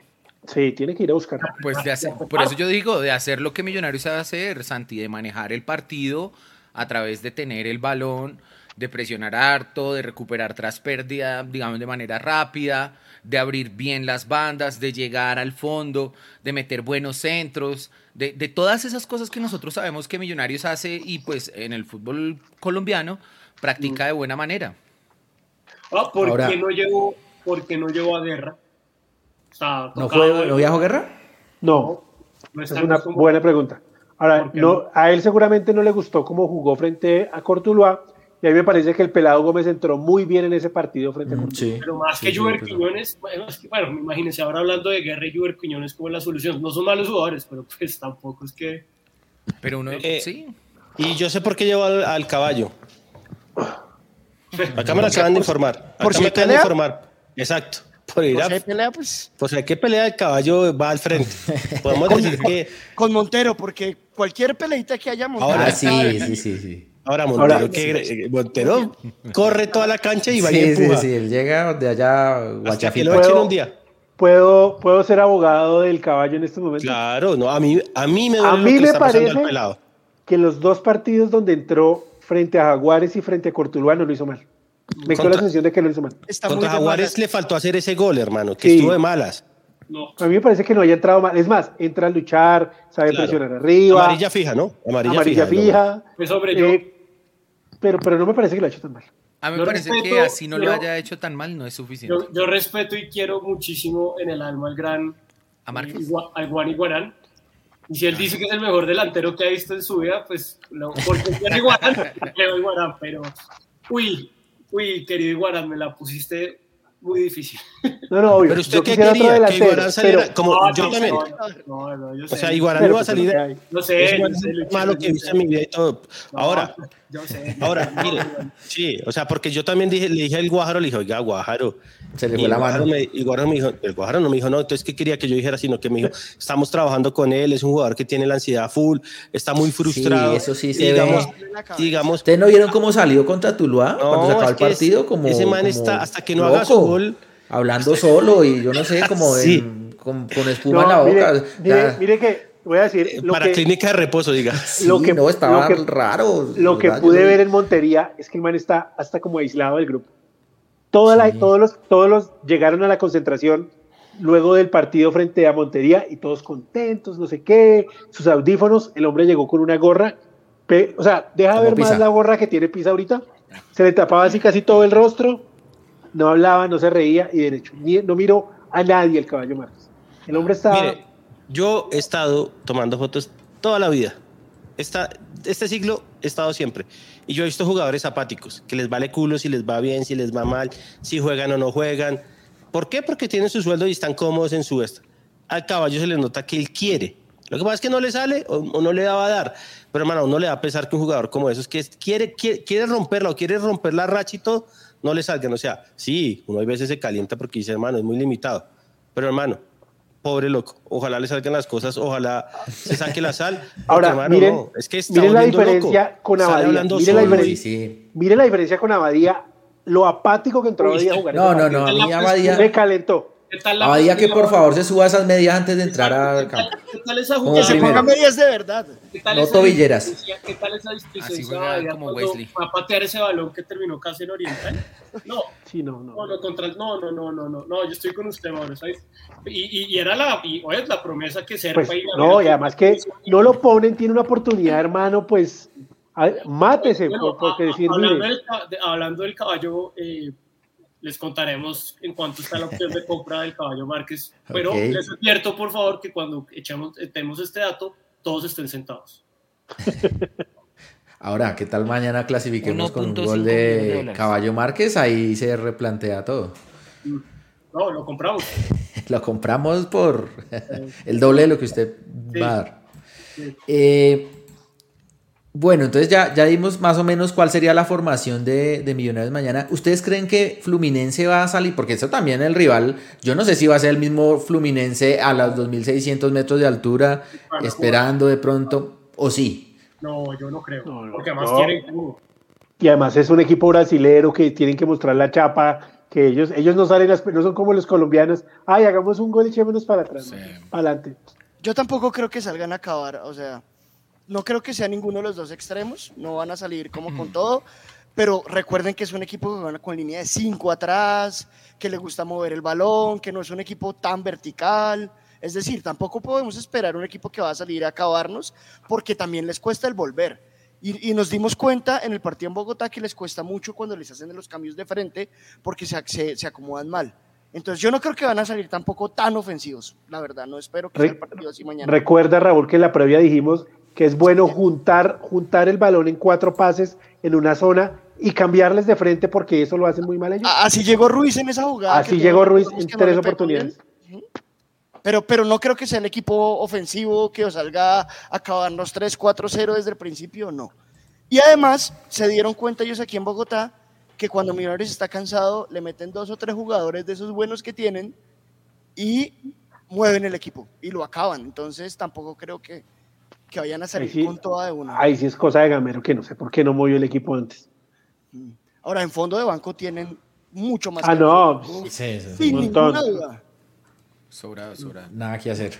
Bueno, yo quiero que se la jueguen con, con, el, con, el, con el pronóstico. ¿Me dejan así, por favor? Sí, no, fue pucha. Por favor, no me haga nada. Bueno, ahí va. con el marcador de mañana. Le voy, a, le voy a preguntar a cada uno de ustedes. no. No, pucha. Eh, saludos a Juan Carlos Gordillo, que ahí nos deja también eh, su contribución semanal.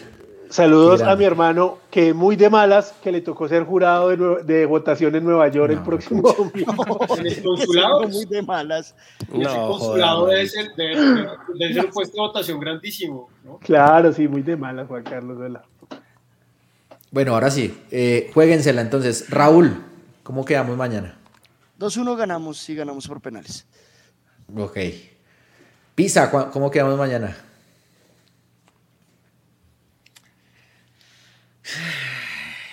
Mañana. No pizza. Mañana quedamos 1-0. 1-0 ganando, ¿no? ¿Y? no, mañana quedamos 1-0 porque Millo se come el gol y en la contra nos lo hacen. En el minuto 90.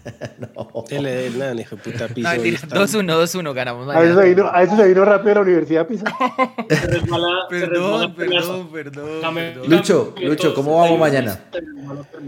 ¿Cómo va a mentir a mí? Mañana ganamos 2-0. No, no, penalti. pucha. 2-0. 2-0 ganamos en una épica. vamos, voy a decirlo. San Pablo Millonarios. Morumbí. Un partido así, sufriéndolo, sufriéndolo, sufriéndolo, y al final, pin. Se nos da. Se nos da. Grande, el, el Jesus Ferney. El grande, grande, gracias. ahora, ahora, yo lo único que le pido a Millonarios es que pase lo que pase, vayan al frente y dejen hasta la última gota de sudor. Yo no quiero ver a un equipo entregado, yo no quiero ver a un equipo que haya ido de vacaciones a, Río de Janeiro, a Río de Janeiro. Ah. Como fueron algunos de vacaciones a Río de Janeiro, ¿no, Lucho? ¿Quién es? Ah, ¿hinchas o jugadores? no, hinchas sí, obviamente. Ah, no, no, pues claro, pues el, director del equipo femenino. El del equipo femenino. El director y gerente del equipo femenino no estuvo en el partido de las niñas por estar viajando a Río de Janeiro. Ah, Entonces creo que podía haber esperado e irse después del, del partido, pero bueno. ¿Con el otro grupo? Son, exacto, son decisiones administrativas. Yo no la entendía, Maduro me la Yo no la entiendo. para que me la pare. Se la puse mejor dicho. Y usted con, como Ruiz. No le dio con la derecha. como, el caballo Márquez. Yo pensando en Checho, en Juki, en los de mi barrio Azul. Y dije, pues qué buenas vacaciones se pegaron. Pero nada. Pero no, sí.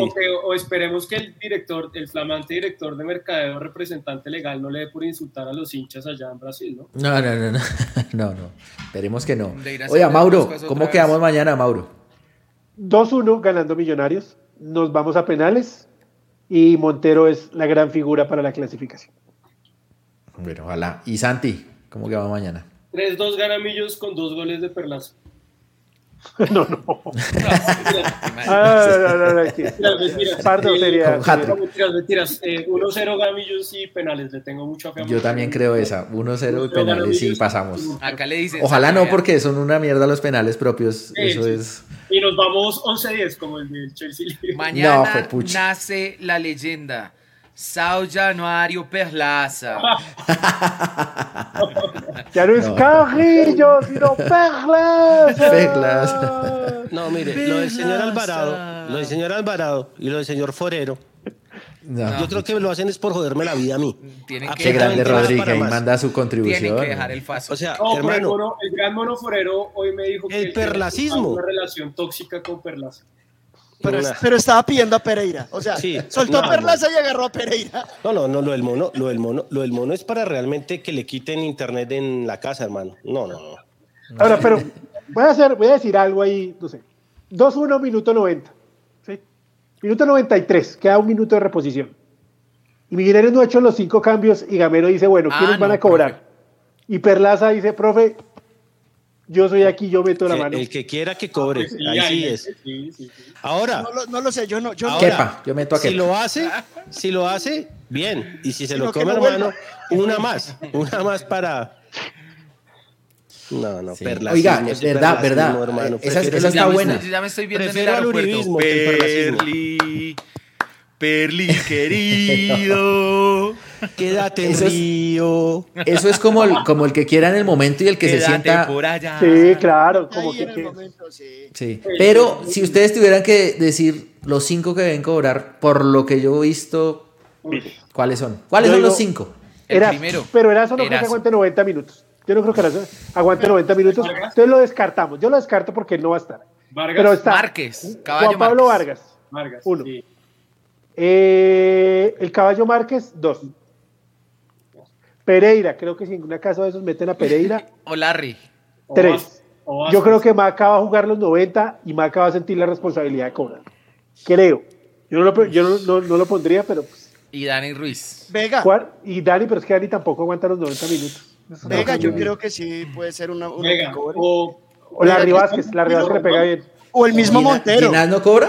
¿Santi? No, no, el mono no. No sé, no le he visto cobrar penales. Él cobra en bitcoins. Pero, o Román. O Román. Ah, hermano, yo después de ver la tanda de penaltis de Chelsea-Liverpool, cualquiera pues, debería no, ojalá, y ojalá que pero, pasemos pero, directo. Pero, pero, ojo, ojo, ojo. Hay unos penales ahí que no es que estuvieran muy bien pateados, ¿no? Pero fueron que el goles, arquero, ah, no. no. fueron goles, yo sé que después de que sean goles no, sino que como se patea, digamos como el de Van Dijk, que no había forma de atajar lo que lo pateó muy bien. No todos fueron pateados así de bien. Ejemplo, el de, el de, el de Ale, el del lateral hubo, del. Hubo uno que increíble que Alexander el Arnold. Chelsea Ese, el de Alexander pasa. Arnold. Sí, ese no fue bien pateado. No, pero vean, eh, penales tenemos ya con Montero una. No digo que ya ganamos. Es otra cosa, sí. Sí, es otra cosa. otra cosa. Es Imagínense nosotros es con Esteban. Ruiz en. No. No. Ahora, nos han pillado, no, ya, me, ya descubrí que el señor Esteban Ruiz le heredó a Sosa los guayos. Ah, sí, tiene los. Sí, los- juega con los mocasines? Sí. con los mocasines, son Nike. Pero son, son totalmente negritos, Maca no Clásicos, tiene hay gente que le encanta. eh, re clásicos, pero los más lindos son los de Maca, los... los Montero, Montero, Montero también es Team Nike. Sí, es Nike. es Nike. Ahí lo he visto en maromas para postear las vainas de Nike. las. Oigan, oigan, les puedo dar la última pildorita, Serpa, ahora que mencionaron a Esteban Ruiz. Pildorita la round. Mira, porque ya son las Tírela. 12 de la noche, weón. No, no, en la, en la, en el, la famosa asam- eh, reunión de Junta Directiva de septiembre, anuncia Camacho y Serpa que van a contratar a Esteban Ruiz. Abro comillas, todos están sentados. abro comillas, joven arquero de gran potencial y participación en el torneo Conmebol Preolímpico 2020 y Supercopa Juvenil Federación Colombiana de Fútbol 2017.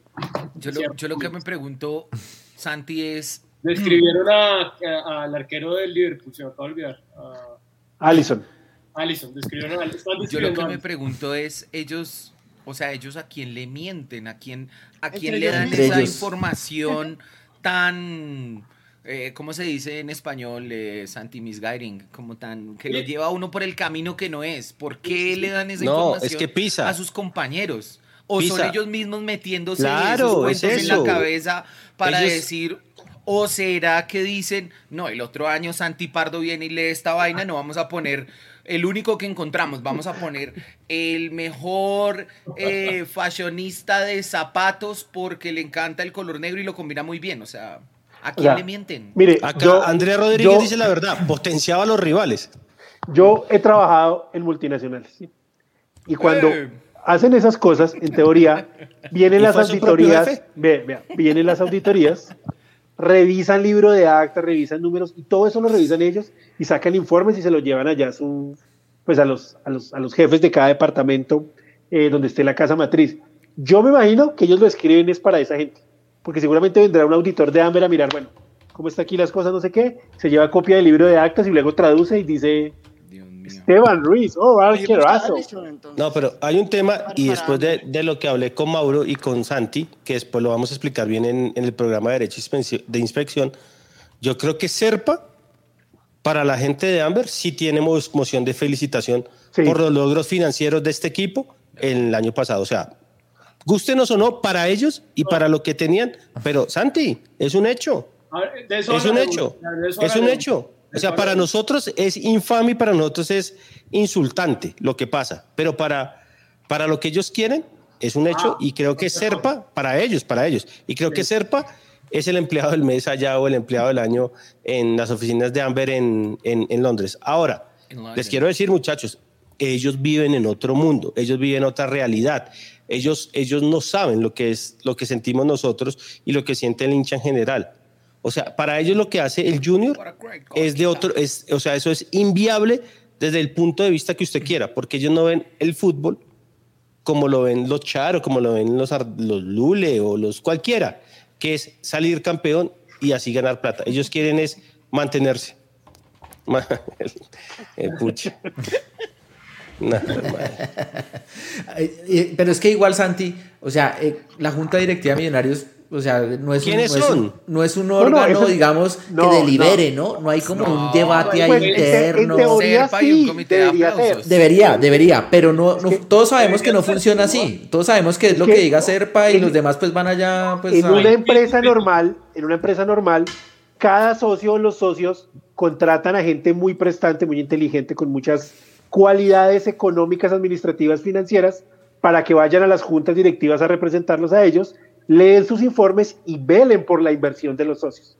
Pero la Junta Directiva de Millonarios es un comité de aplausos de Gustavo Zarpa, que son los amigos de él ahí para que le aplaudan lo que él haga. Pero cero espíritu crítico. De hecho, em, eh, por ejemplo, ustedes ven em, pues, personas muy respetables, por supuesto, profesionales muy competentes, pero ustedes ven, por ejemplo, el Comité Deportivo de Millonarios que lo renovaron este año, en las actas el año pasado es un comité crítico porque en teoría está, es el comité básicamente que evalúa y da el visto bueno para las contrataciones. es un comité, yo diría que es uno de los más importantes para, para la función de, de, Azul y Blanco y de Millos.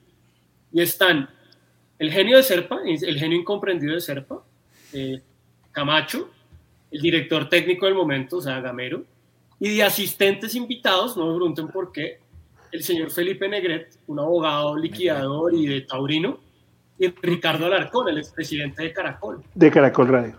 Gente, de siempre.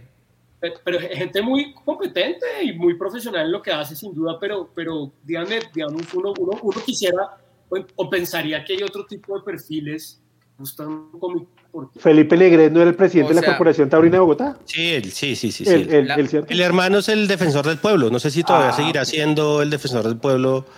Eh, pero, hay, una foto muy famosa del señor Felipe Negret, de Fernando Jaramillo y de eh, Horacio Serpa, iba a decir. Gustavo Serpa en un carrito de golf posando. esa, está, esa está por ahí. Entonces, digamos, pero a mí lo que me calienta es que si ellos dijeran, esa es la junta directiva, o el para cosas administrativas y todo listo. El comité de fútbol, el comité deportivo tendría que estar Iguarán, los scouts más grandes de Colombia. Hermano, ¿quién es el, el, Pitirri, que es el que tienen ahí? Lo trajeron para eso. El Pitirri que lleve los cambios y que. Pero lo trajeron para eso y ni siquiera. Pero hermano, debería deberían tener gente, el mejor, el mejor scout de Colombia debería trabajar para Millonarios. O sea, la, pregunta, la pregunta ahí, Santi, es, ¿será que, ¿será que Don Pipe Negret se patea un águilas doradas eh, el año pasado de pronto para haber visto a Álvaro Angulo antes de que lo llevara a Nacional y de pronto no permitir que un rival directo se reforzara en una ah. posición que nosotros Tiro, tenemos no, tiramos con las manos, aguantamos. sí, o sea Ahí es donde uno dice, son manes de verdad de fútbol. Sí, o, por ejemplo, o por ejemplo, Juanca, ahora que vamos a tener este problema con el lateral derecho, ¿han visto, por ejemplo, los partidos de Mateo Puerta, por ejemplo? ¿Saben quién es Mateo Puerta? Mm, ¿Han visto un partido de... El lateral derecho de Cortuluá muy bueno. Y el de Pereira también. Y, el, y Mateo Puerta Águila. ¿Lo han visto? los extremos de Cortuluá, muy buenos. Ese equipo de Cortuluá, buen equipo, hermano. Buen equipo. ¿Qué, les deja ese partido? Como para que hablemos un poquito de, A mí me deja dos cosas. Que el señor Raúl Escobar y el señor Rodrigo Alvarado sin voz, minuto 30 Sí, desencajados, Entonces, ¿a qué vamos al estadio? Desencajados, Millos Tuluá ganando, además. O a vivir el amor. A, vivir el, romance. A que usted ponga esta manito así, la otra persona esta. Pues, vamos aquí, aquí a hacer una cosa seria y es, te meten en un equipo de, la, de B, de Millonarios, en el cual hay unos jugadores que son, que son los que deben sacar la casta, que son Montero, Vargas, Pereira, Perlaza. Y Perlaza es el penal más infantil del mundo. Sí, de acuerdo, Porque nos meten ese gol y nos complican y luego ahí sí. no le ganamos al Cortuluá. Y luego casi hace el segundo, porque le mete la mano al jugador, fue que no lo tumbó, pero casi hace el segundo penal Perlaza después de eso. Y después no sabe parar un balón, no sabe centrar un balón. ¿Cómo está uno tranquilo teniendo ese lateral derecho en ese equipo, que supuestamente es el que da la experiencia? Y luego ahí le quita los tiros libres a todos. A, mí me queda más allá de lo que dice Raúl, de lo que estoy de acuerdo, que a Murillo le falta para ser lateral izquierdo. Te puede cumplir una vez, pero no, dejó, dejó muchas dudas contra un equipo mucho más organizado, mucho más serio que Jaguares. A mí me dejó muchas dudas Murillo como lateral izquierdo. Da una mano, da una mano, pero no. Pero no, es opción para eso. El penal, el penal es, es directa responsabilidad de Murillo, porque se queda colgado de la jugada en la mitad del campo en lugar de retroceder en bloque con el equipo. Y cuando Juber va a alcanzar al jugador de Cortuluá, pues ya no puede alcanzar.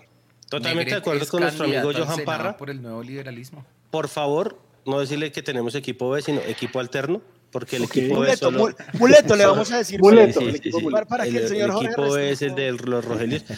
Oye, hoy sí podemos hablar de, de todos esos deportes. De, y ahí sí no hablamos. Una cosa, una cosa, no, no, no, vamos a hablar a las 4 de la mañana acá hablando. Eh, el, la Lucho eh, se quiere ir a dormir de no, Hablemos de la Pero Lucho iba a decir algo, que qué le, que le dejó el partido. Pero, Dos conclusiones del partido. Una, Santi. Yo creo que Gamero sabe que Perlaza no más. Ponga Rosales a sus partidos eh, si quiere. O sea, para mí esa es una conclusión clarísima. Y dos, y dos, que Millonarios hay partidos que hay veces no los juega tan serios. Yo creo que el segundo tiempo contra, contra el Tuluá no lo jugó tan serio como debería. Yendo 0-0, nos encontramos un gol de otro partido, de otro partido. Y después como que Millonarios se, se, se, se bajó y no quiso jugar más. Y ahora, el Cortuluá es buen equipo. De los equipos que han venido acá, el mejor ha sido Cortuluá. Mucho mejor que el equipo, que el equipo del nombrable.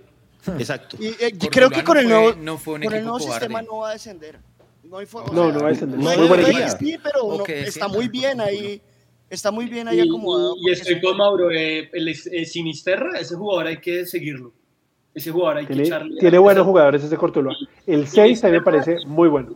Oiga, Mauro, Caicedo, Caicedo, el volante por, también. No también vimos al mejor de ellos que es Manyoma. No vino. No Manyoma. El de, el de los Brucos, el de Bruco y usted. Sí, no, no vino Manyoma, tenía un concierto. Échale ojo, échale ojo a Caicedo y Sinisterra. Me Oiga, pero ¿y, ¿y, qué tal les pareció Celis? Que pues ya tuvo muchos más minutos. Nada, no, Alexis Castillo. No. Mostró a mí. Ya le bajaron, no, ya, le, ya lo es. No, no a, mí, a mí me parece que mostró, mostró, mostró cosas de buena técnica sobre, y con pero, pero pues la, la, la, altura lo mató. Pero, pero hay que darle más fútbol, hay que verlo más. La, sí, mostró. estoy de acuerdo. Sí. Co cobra bien el balón para el, el Eso, balón parado. tiene buen balón parado, buen balón los, parado. Los que cobró, cobró bien. Pero que eso sí, nos hace salió. mucha falta, ¿no? Y, um, oiga, y otra, y una cosa final de, ya para cerrar, y ya vamos a hablar de todo esto en el programa de la asamblea. El, este, esta asamblea se elige junta directiva. No va a pasar nada. Ah, bueno, hagamos la apuesta final. Ya que se va a dar. ¿Renuncia Camacho sí o no? ¿O se no. va? Listo, no. ¿Usted dice qué dice, Mauro? Voy a preguntar. Ay, tranquilo, Iván Mejía. Ni en el lavadero vi eso.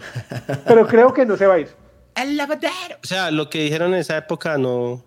Pero, no, es que pero ya, es ni, ya ni aparece, ya ni se desgasta públicamente. Ya. Voy a repetir sí, ese, lo que yo dije. Sí se gana la práctica fácil. Voy a repetir lo que no. yo dije, que él le había dicho a Gustavo Serpa que, que quería entregar la presidencia luego de la asamblea. Y Gustavo Serpa no le dijo ni sí ni no, sino que le dijo como, ah, bueno, esperemos a ver qué pasa.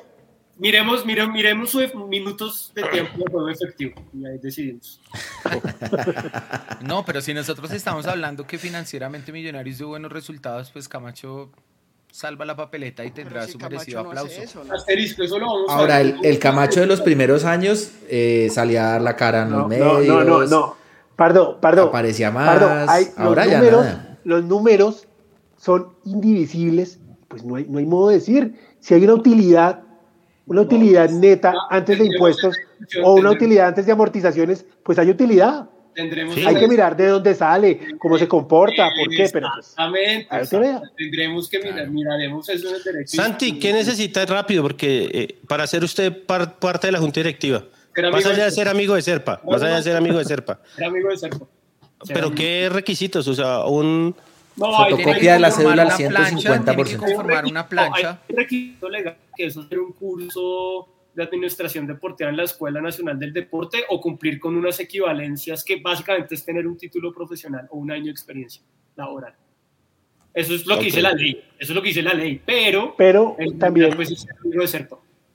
Pero no, eh, Pardo, explíquelo la plancha para que la gente entienda qué tiene que darse en la plancha para que usted quede en la junta directiva.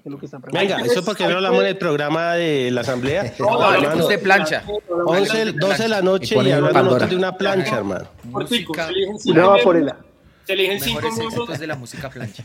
Miren, se eligen cinco miembros. En circunstancias normales, como dice Mauro, representarían los diferentes socios de Millos, pero en estas circunstancias son amigos de Serpa Sí. Pero lo hablaremos, explicaremos. de pronto nos, da, una sorpresa y ya uno no es Igual, ¿qué pasa? O sea, por más que digamos usted presente una plancha con los mejores profesionales del ámbito deportivo, mm, no va a ganar si Serpa no quiere que esa gane, porque por su porcentaje accionario eh, tiene una representación igual, un peso equivalente en la cantidad de votos. Entonces, no hay forma de ganarle a Serpa. Parece un, parece un, viejito de esos abogados sí. explica, no sé.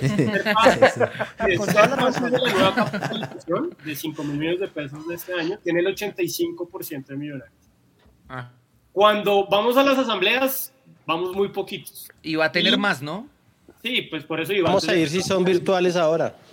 Eh, exacto, bien, bien, No me hago acordar de. Y en, todas, en todas las decisiones que se toman en la Asamblea, los porcentajes son 99,4% a favor y 0,6% que somos nosotros del resto en contra. O sea, miren, es, Ahora, la única vez. O sea, fue cuando el nombre de la sede fue la única vez que ganamos. Como que, y, y, y, y, decir la nómina titular en el estadio. Y la incumplieron, Mauro. Y la incumplieron, esa de la sede. Ahora, hay un tema que es, son jodidos. Cuando los hinchas se organizaron, gente que conocemos nosotros para ser los nuevos representantes de los socios, eh, ellos prefirieron votar por los que están ahora. Serpa, los que están ahora son elegidos por Serpa, para que no quedaran los nuevos socios, los, que querían ser, antes, eh, los que querían ser. ¿Qué pasó en la asamblea pasada? Que al final... el comité de socios. El comité ese, el comité de socios minoritarios. Y al final, eh, Serpa votó para que se queden los que estén ahora. No digo que los que estén ahora estén mal, pero ahí se da cuenta uno que ellos no quieren absolutamente nadie distinto a, a lo que ellos ya conocen. ese comité, desafortunadamente, pues no. No, ese comité no existe. Así estuviéramos nosotros o los que estuvieran, no pasaría absolutamente nada porque no, no lo dejan y no, no pasa nada. Pero bueno, señores, George, Acá Lucho, ya me están haciendo espere, espere, espere. malas, ah. y no majitos, sino rufián. Acuérdese de la frase icónica del tema de, socios minoritarios de parte del amigo Serpa. ¿Quiénes son los socios minoritarios? Eso fue lo que él dijo. ¿Quiénes son? ¿Cuáles son? ¿Cuál es el grupo? ¿Dónde están unidos? ¿Quién los representa? ¿Sí? Para... Yo me acuerdo cuando, cuando hizo así. Igor, en paz descanse. Igor, mañana seremos en el Sao Januario, el estadio de Vasco de Gama, locales. 973 hinchas. No, no, 973. Más y toda la torcida de Fla haciéndole fuerza a Millonarios. seremos, seremos un mar azul. Todo Fla está con millonarios. 973 hinchas más todas las, todos los burócratas de corbata que llevó a Blanco. O sea, como ellos, al final de pronto quieren que ni pasemos. Qué horror. Bueno, señores, creo que nunca hemos terminado un programa después de las 11 y hoy rompimos el récord. Creo que no. Eh, bueno, yo creo que ya ahora de las conclusiones, ya les, les, cedo la palabra a cada uno de ustedes para que se despida. última cosita, última cosita ahí.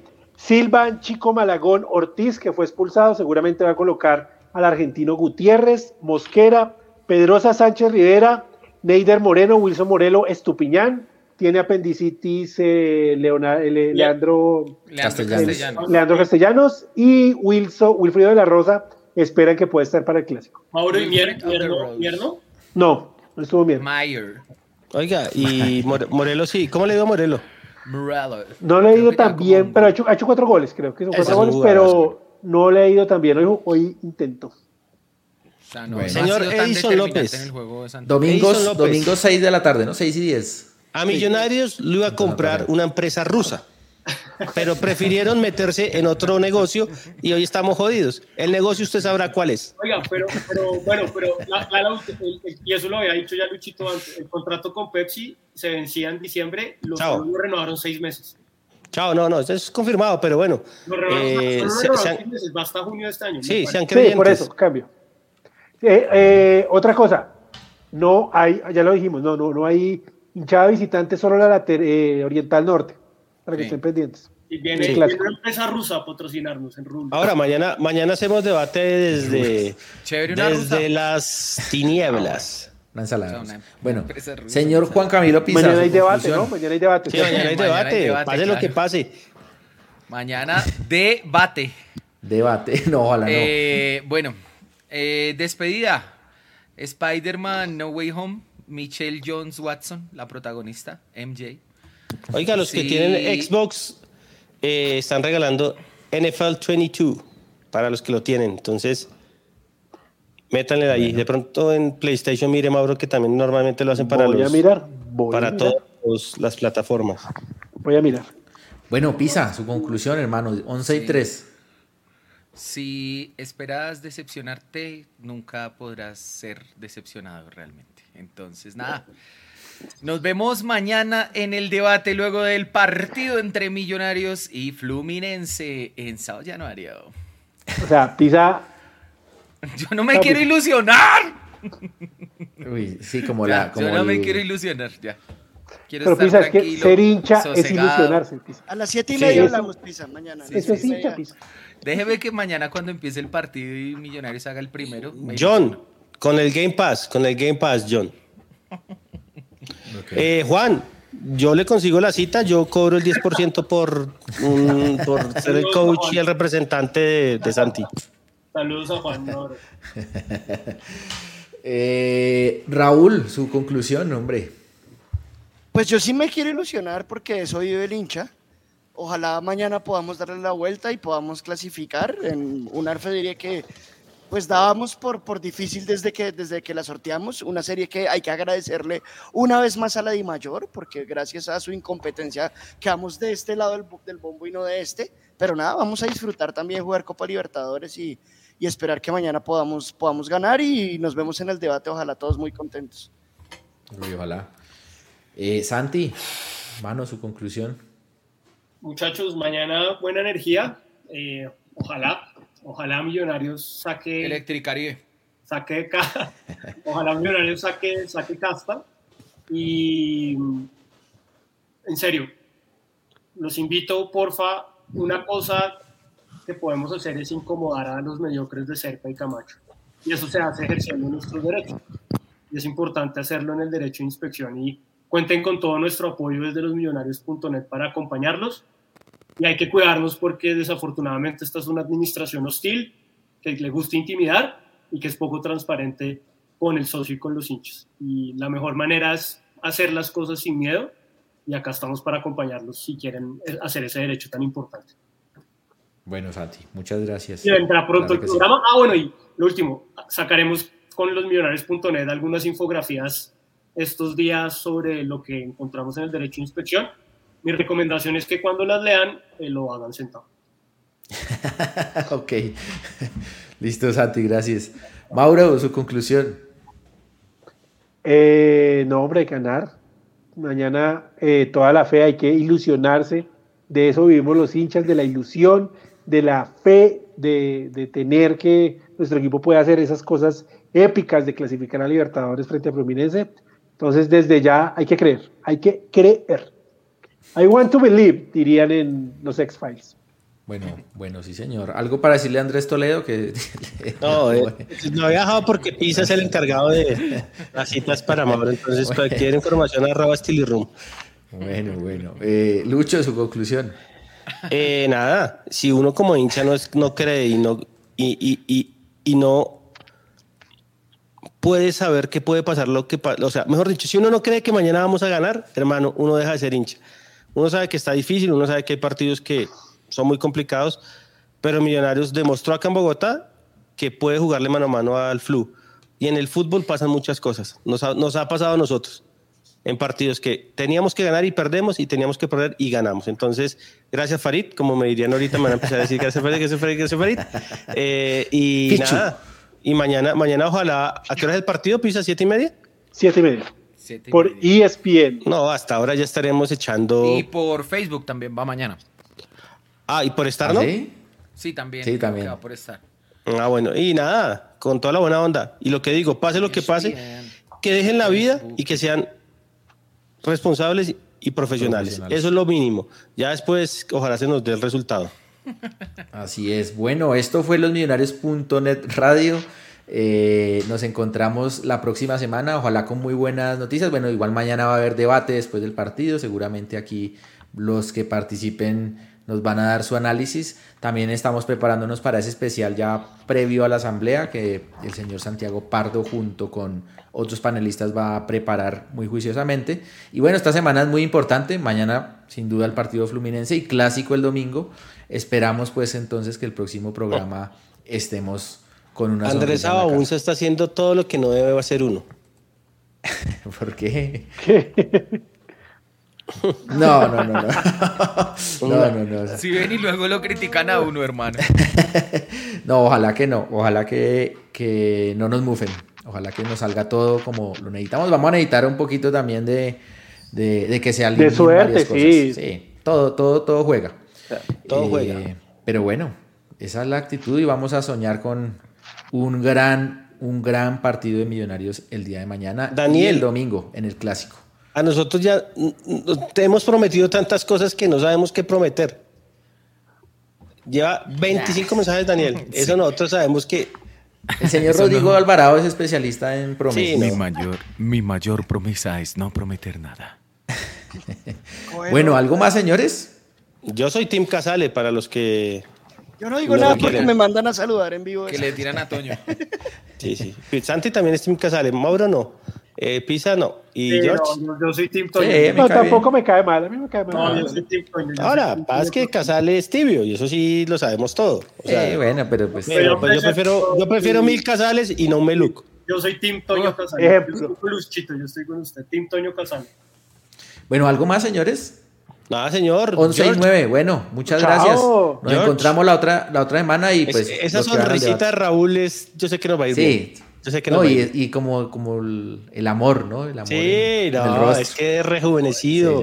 es un tipo distinto. Es un aura, es un aura diferente. No, es que se le nota, mire, es que ya esa bandera roja que está atrás es de pasión. Oiga, pero Raúl, eh, controversial esa bandera en estos momentos. No, che, ¿Qué tiene a la embajada de Ucrania no le gusta eso. Ah, igual ese, país ya no existe. ¿o menos mal no tenemos embajada de Ucrania, pero bueno. ¿Esa es la bandera, esa es la bandera de quién? De la Unión Soviética. De la Unión Soviética. ¿No existe? Solamente para María Fernanda Cabal y Santi Pardo que acaba de... Sí, sí, Santi, me extraña. Ahora, como dice Raúl, Raúl es cierto, Putin no tiene nada de, lo que representa la USRR.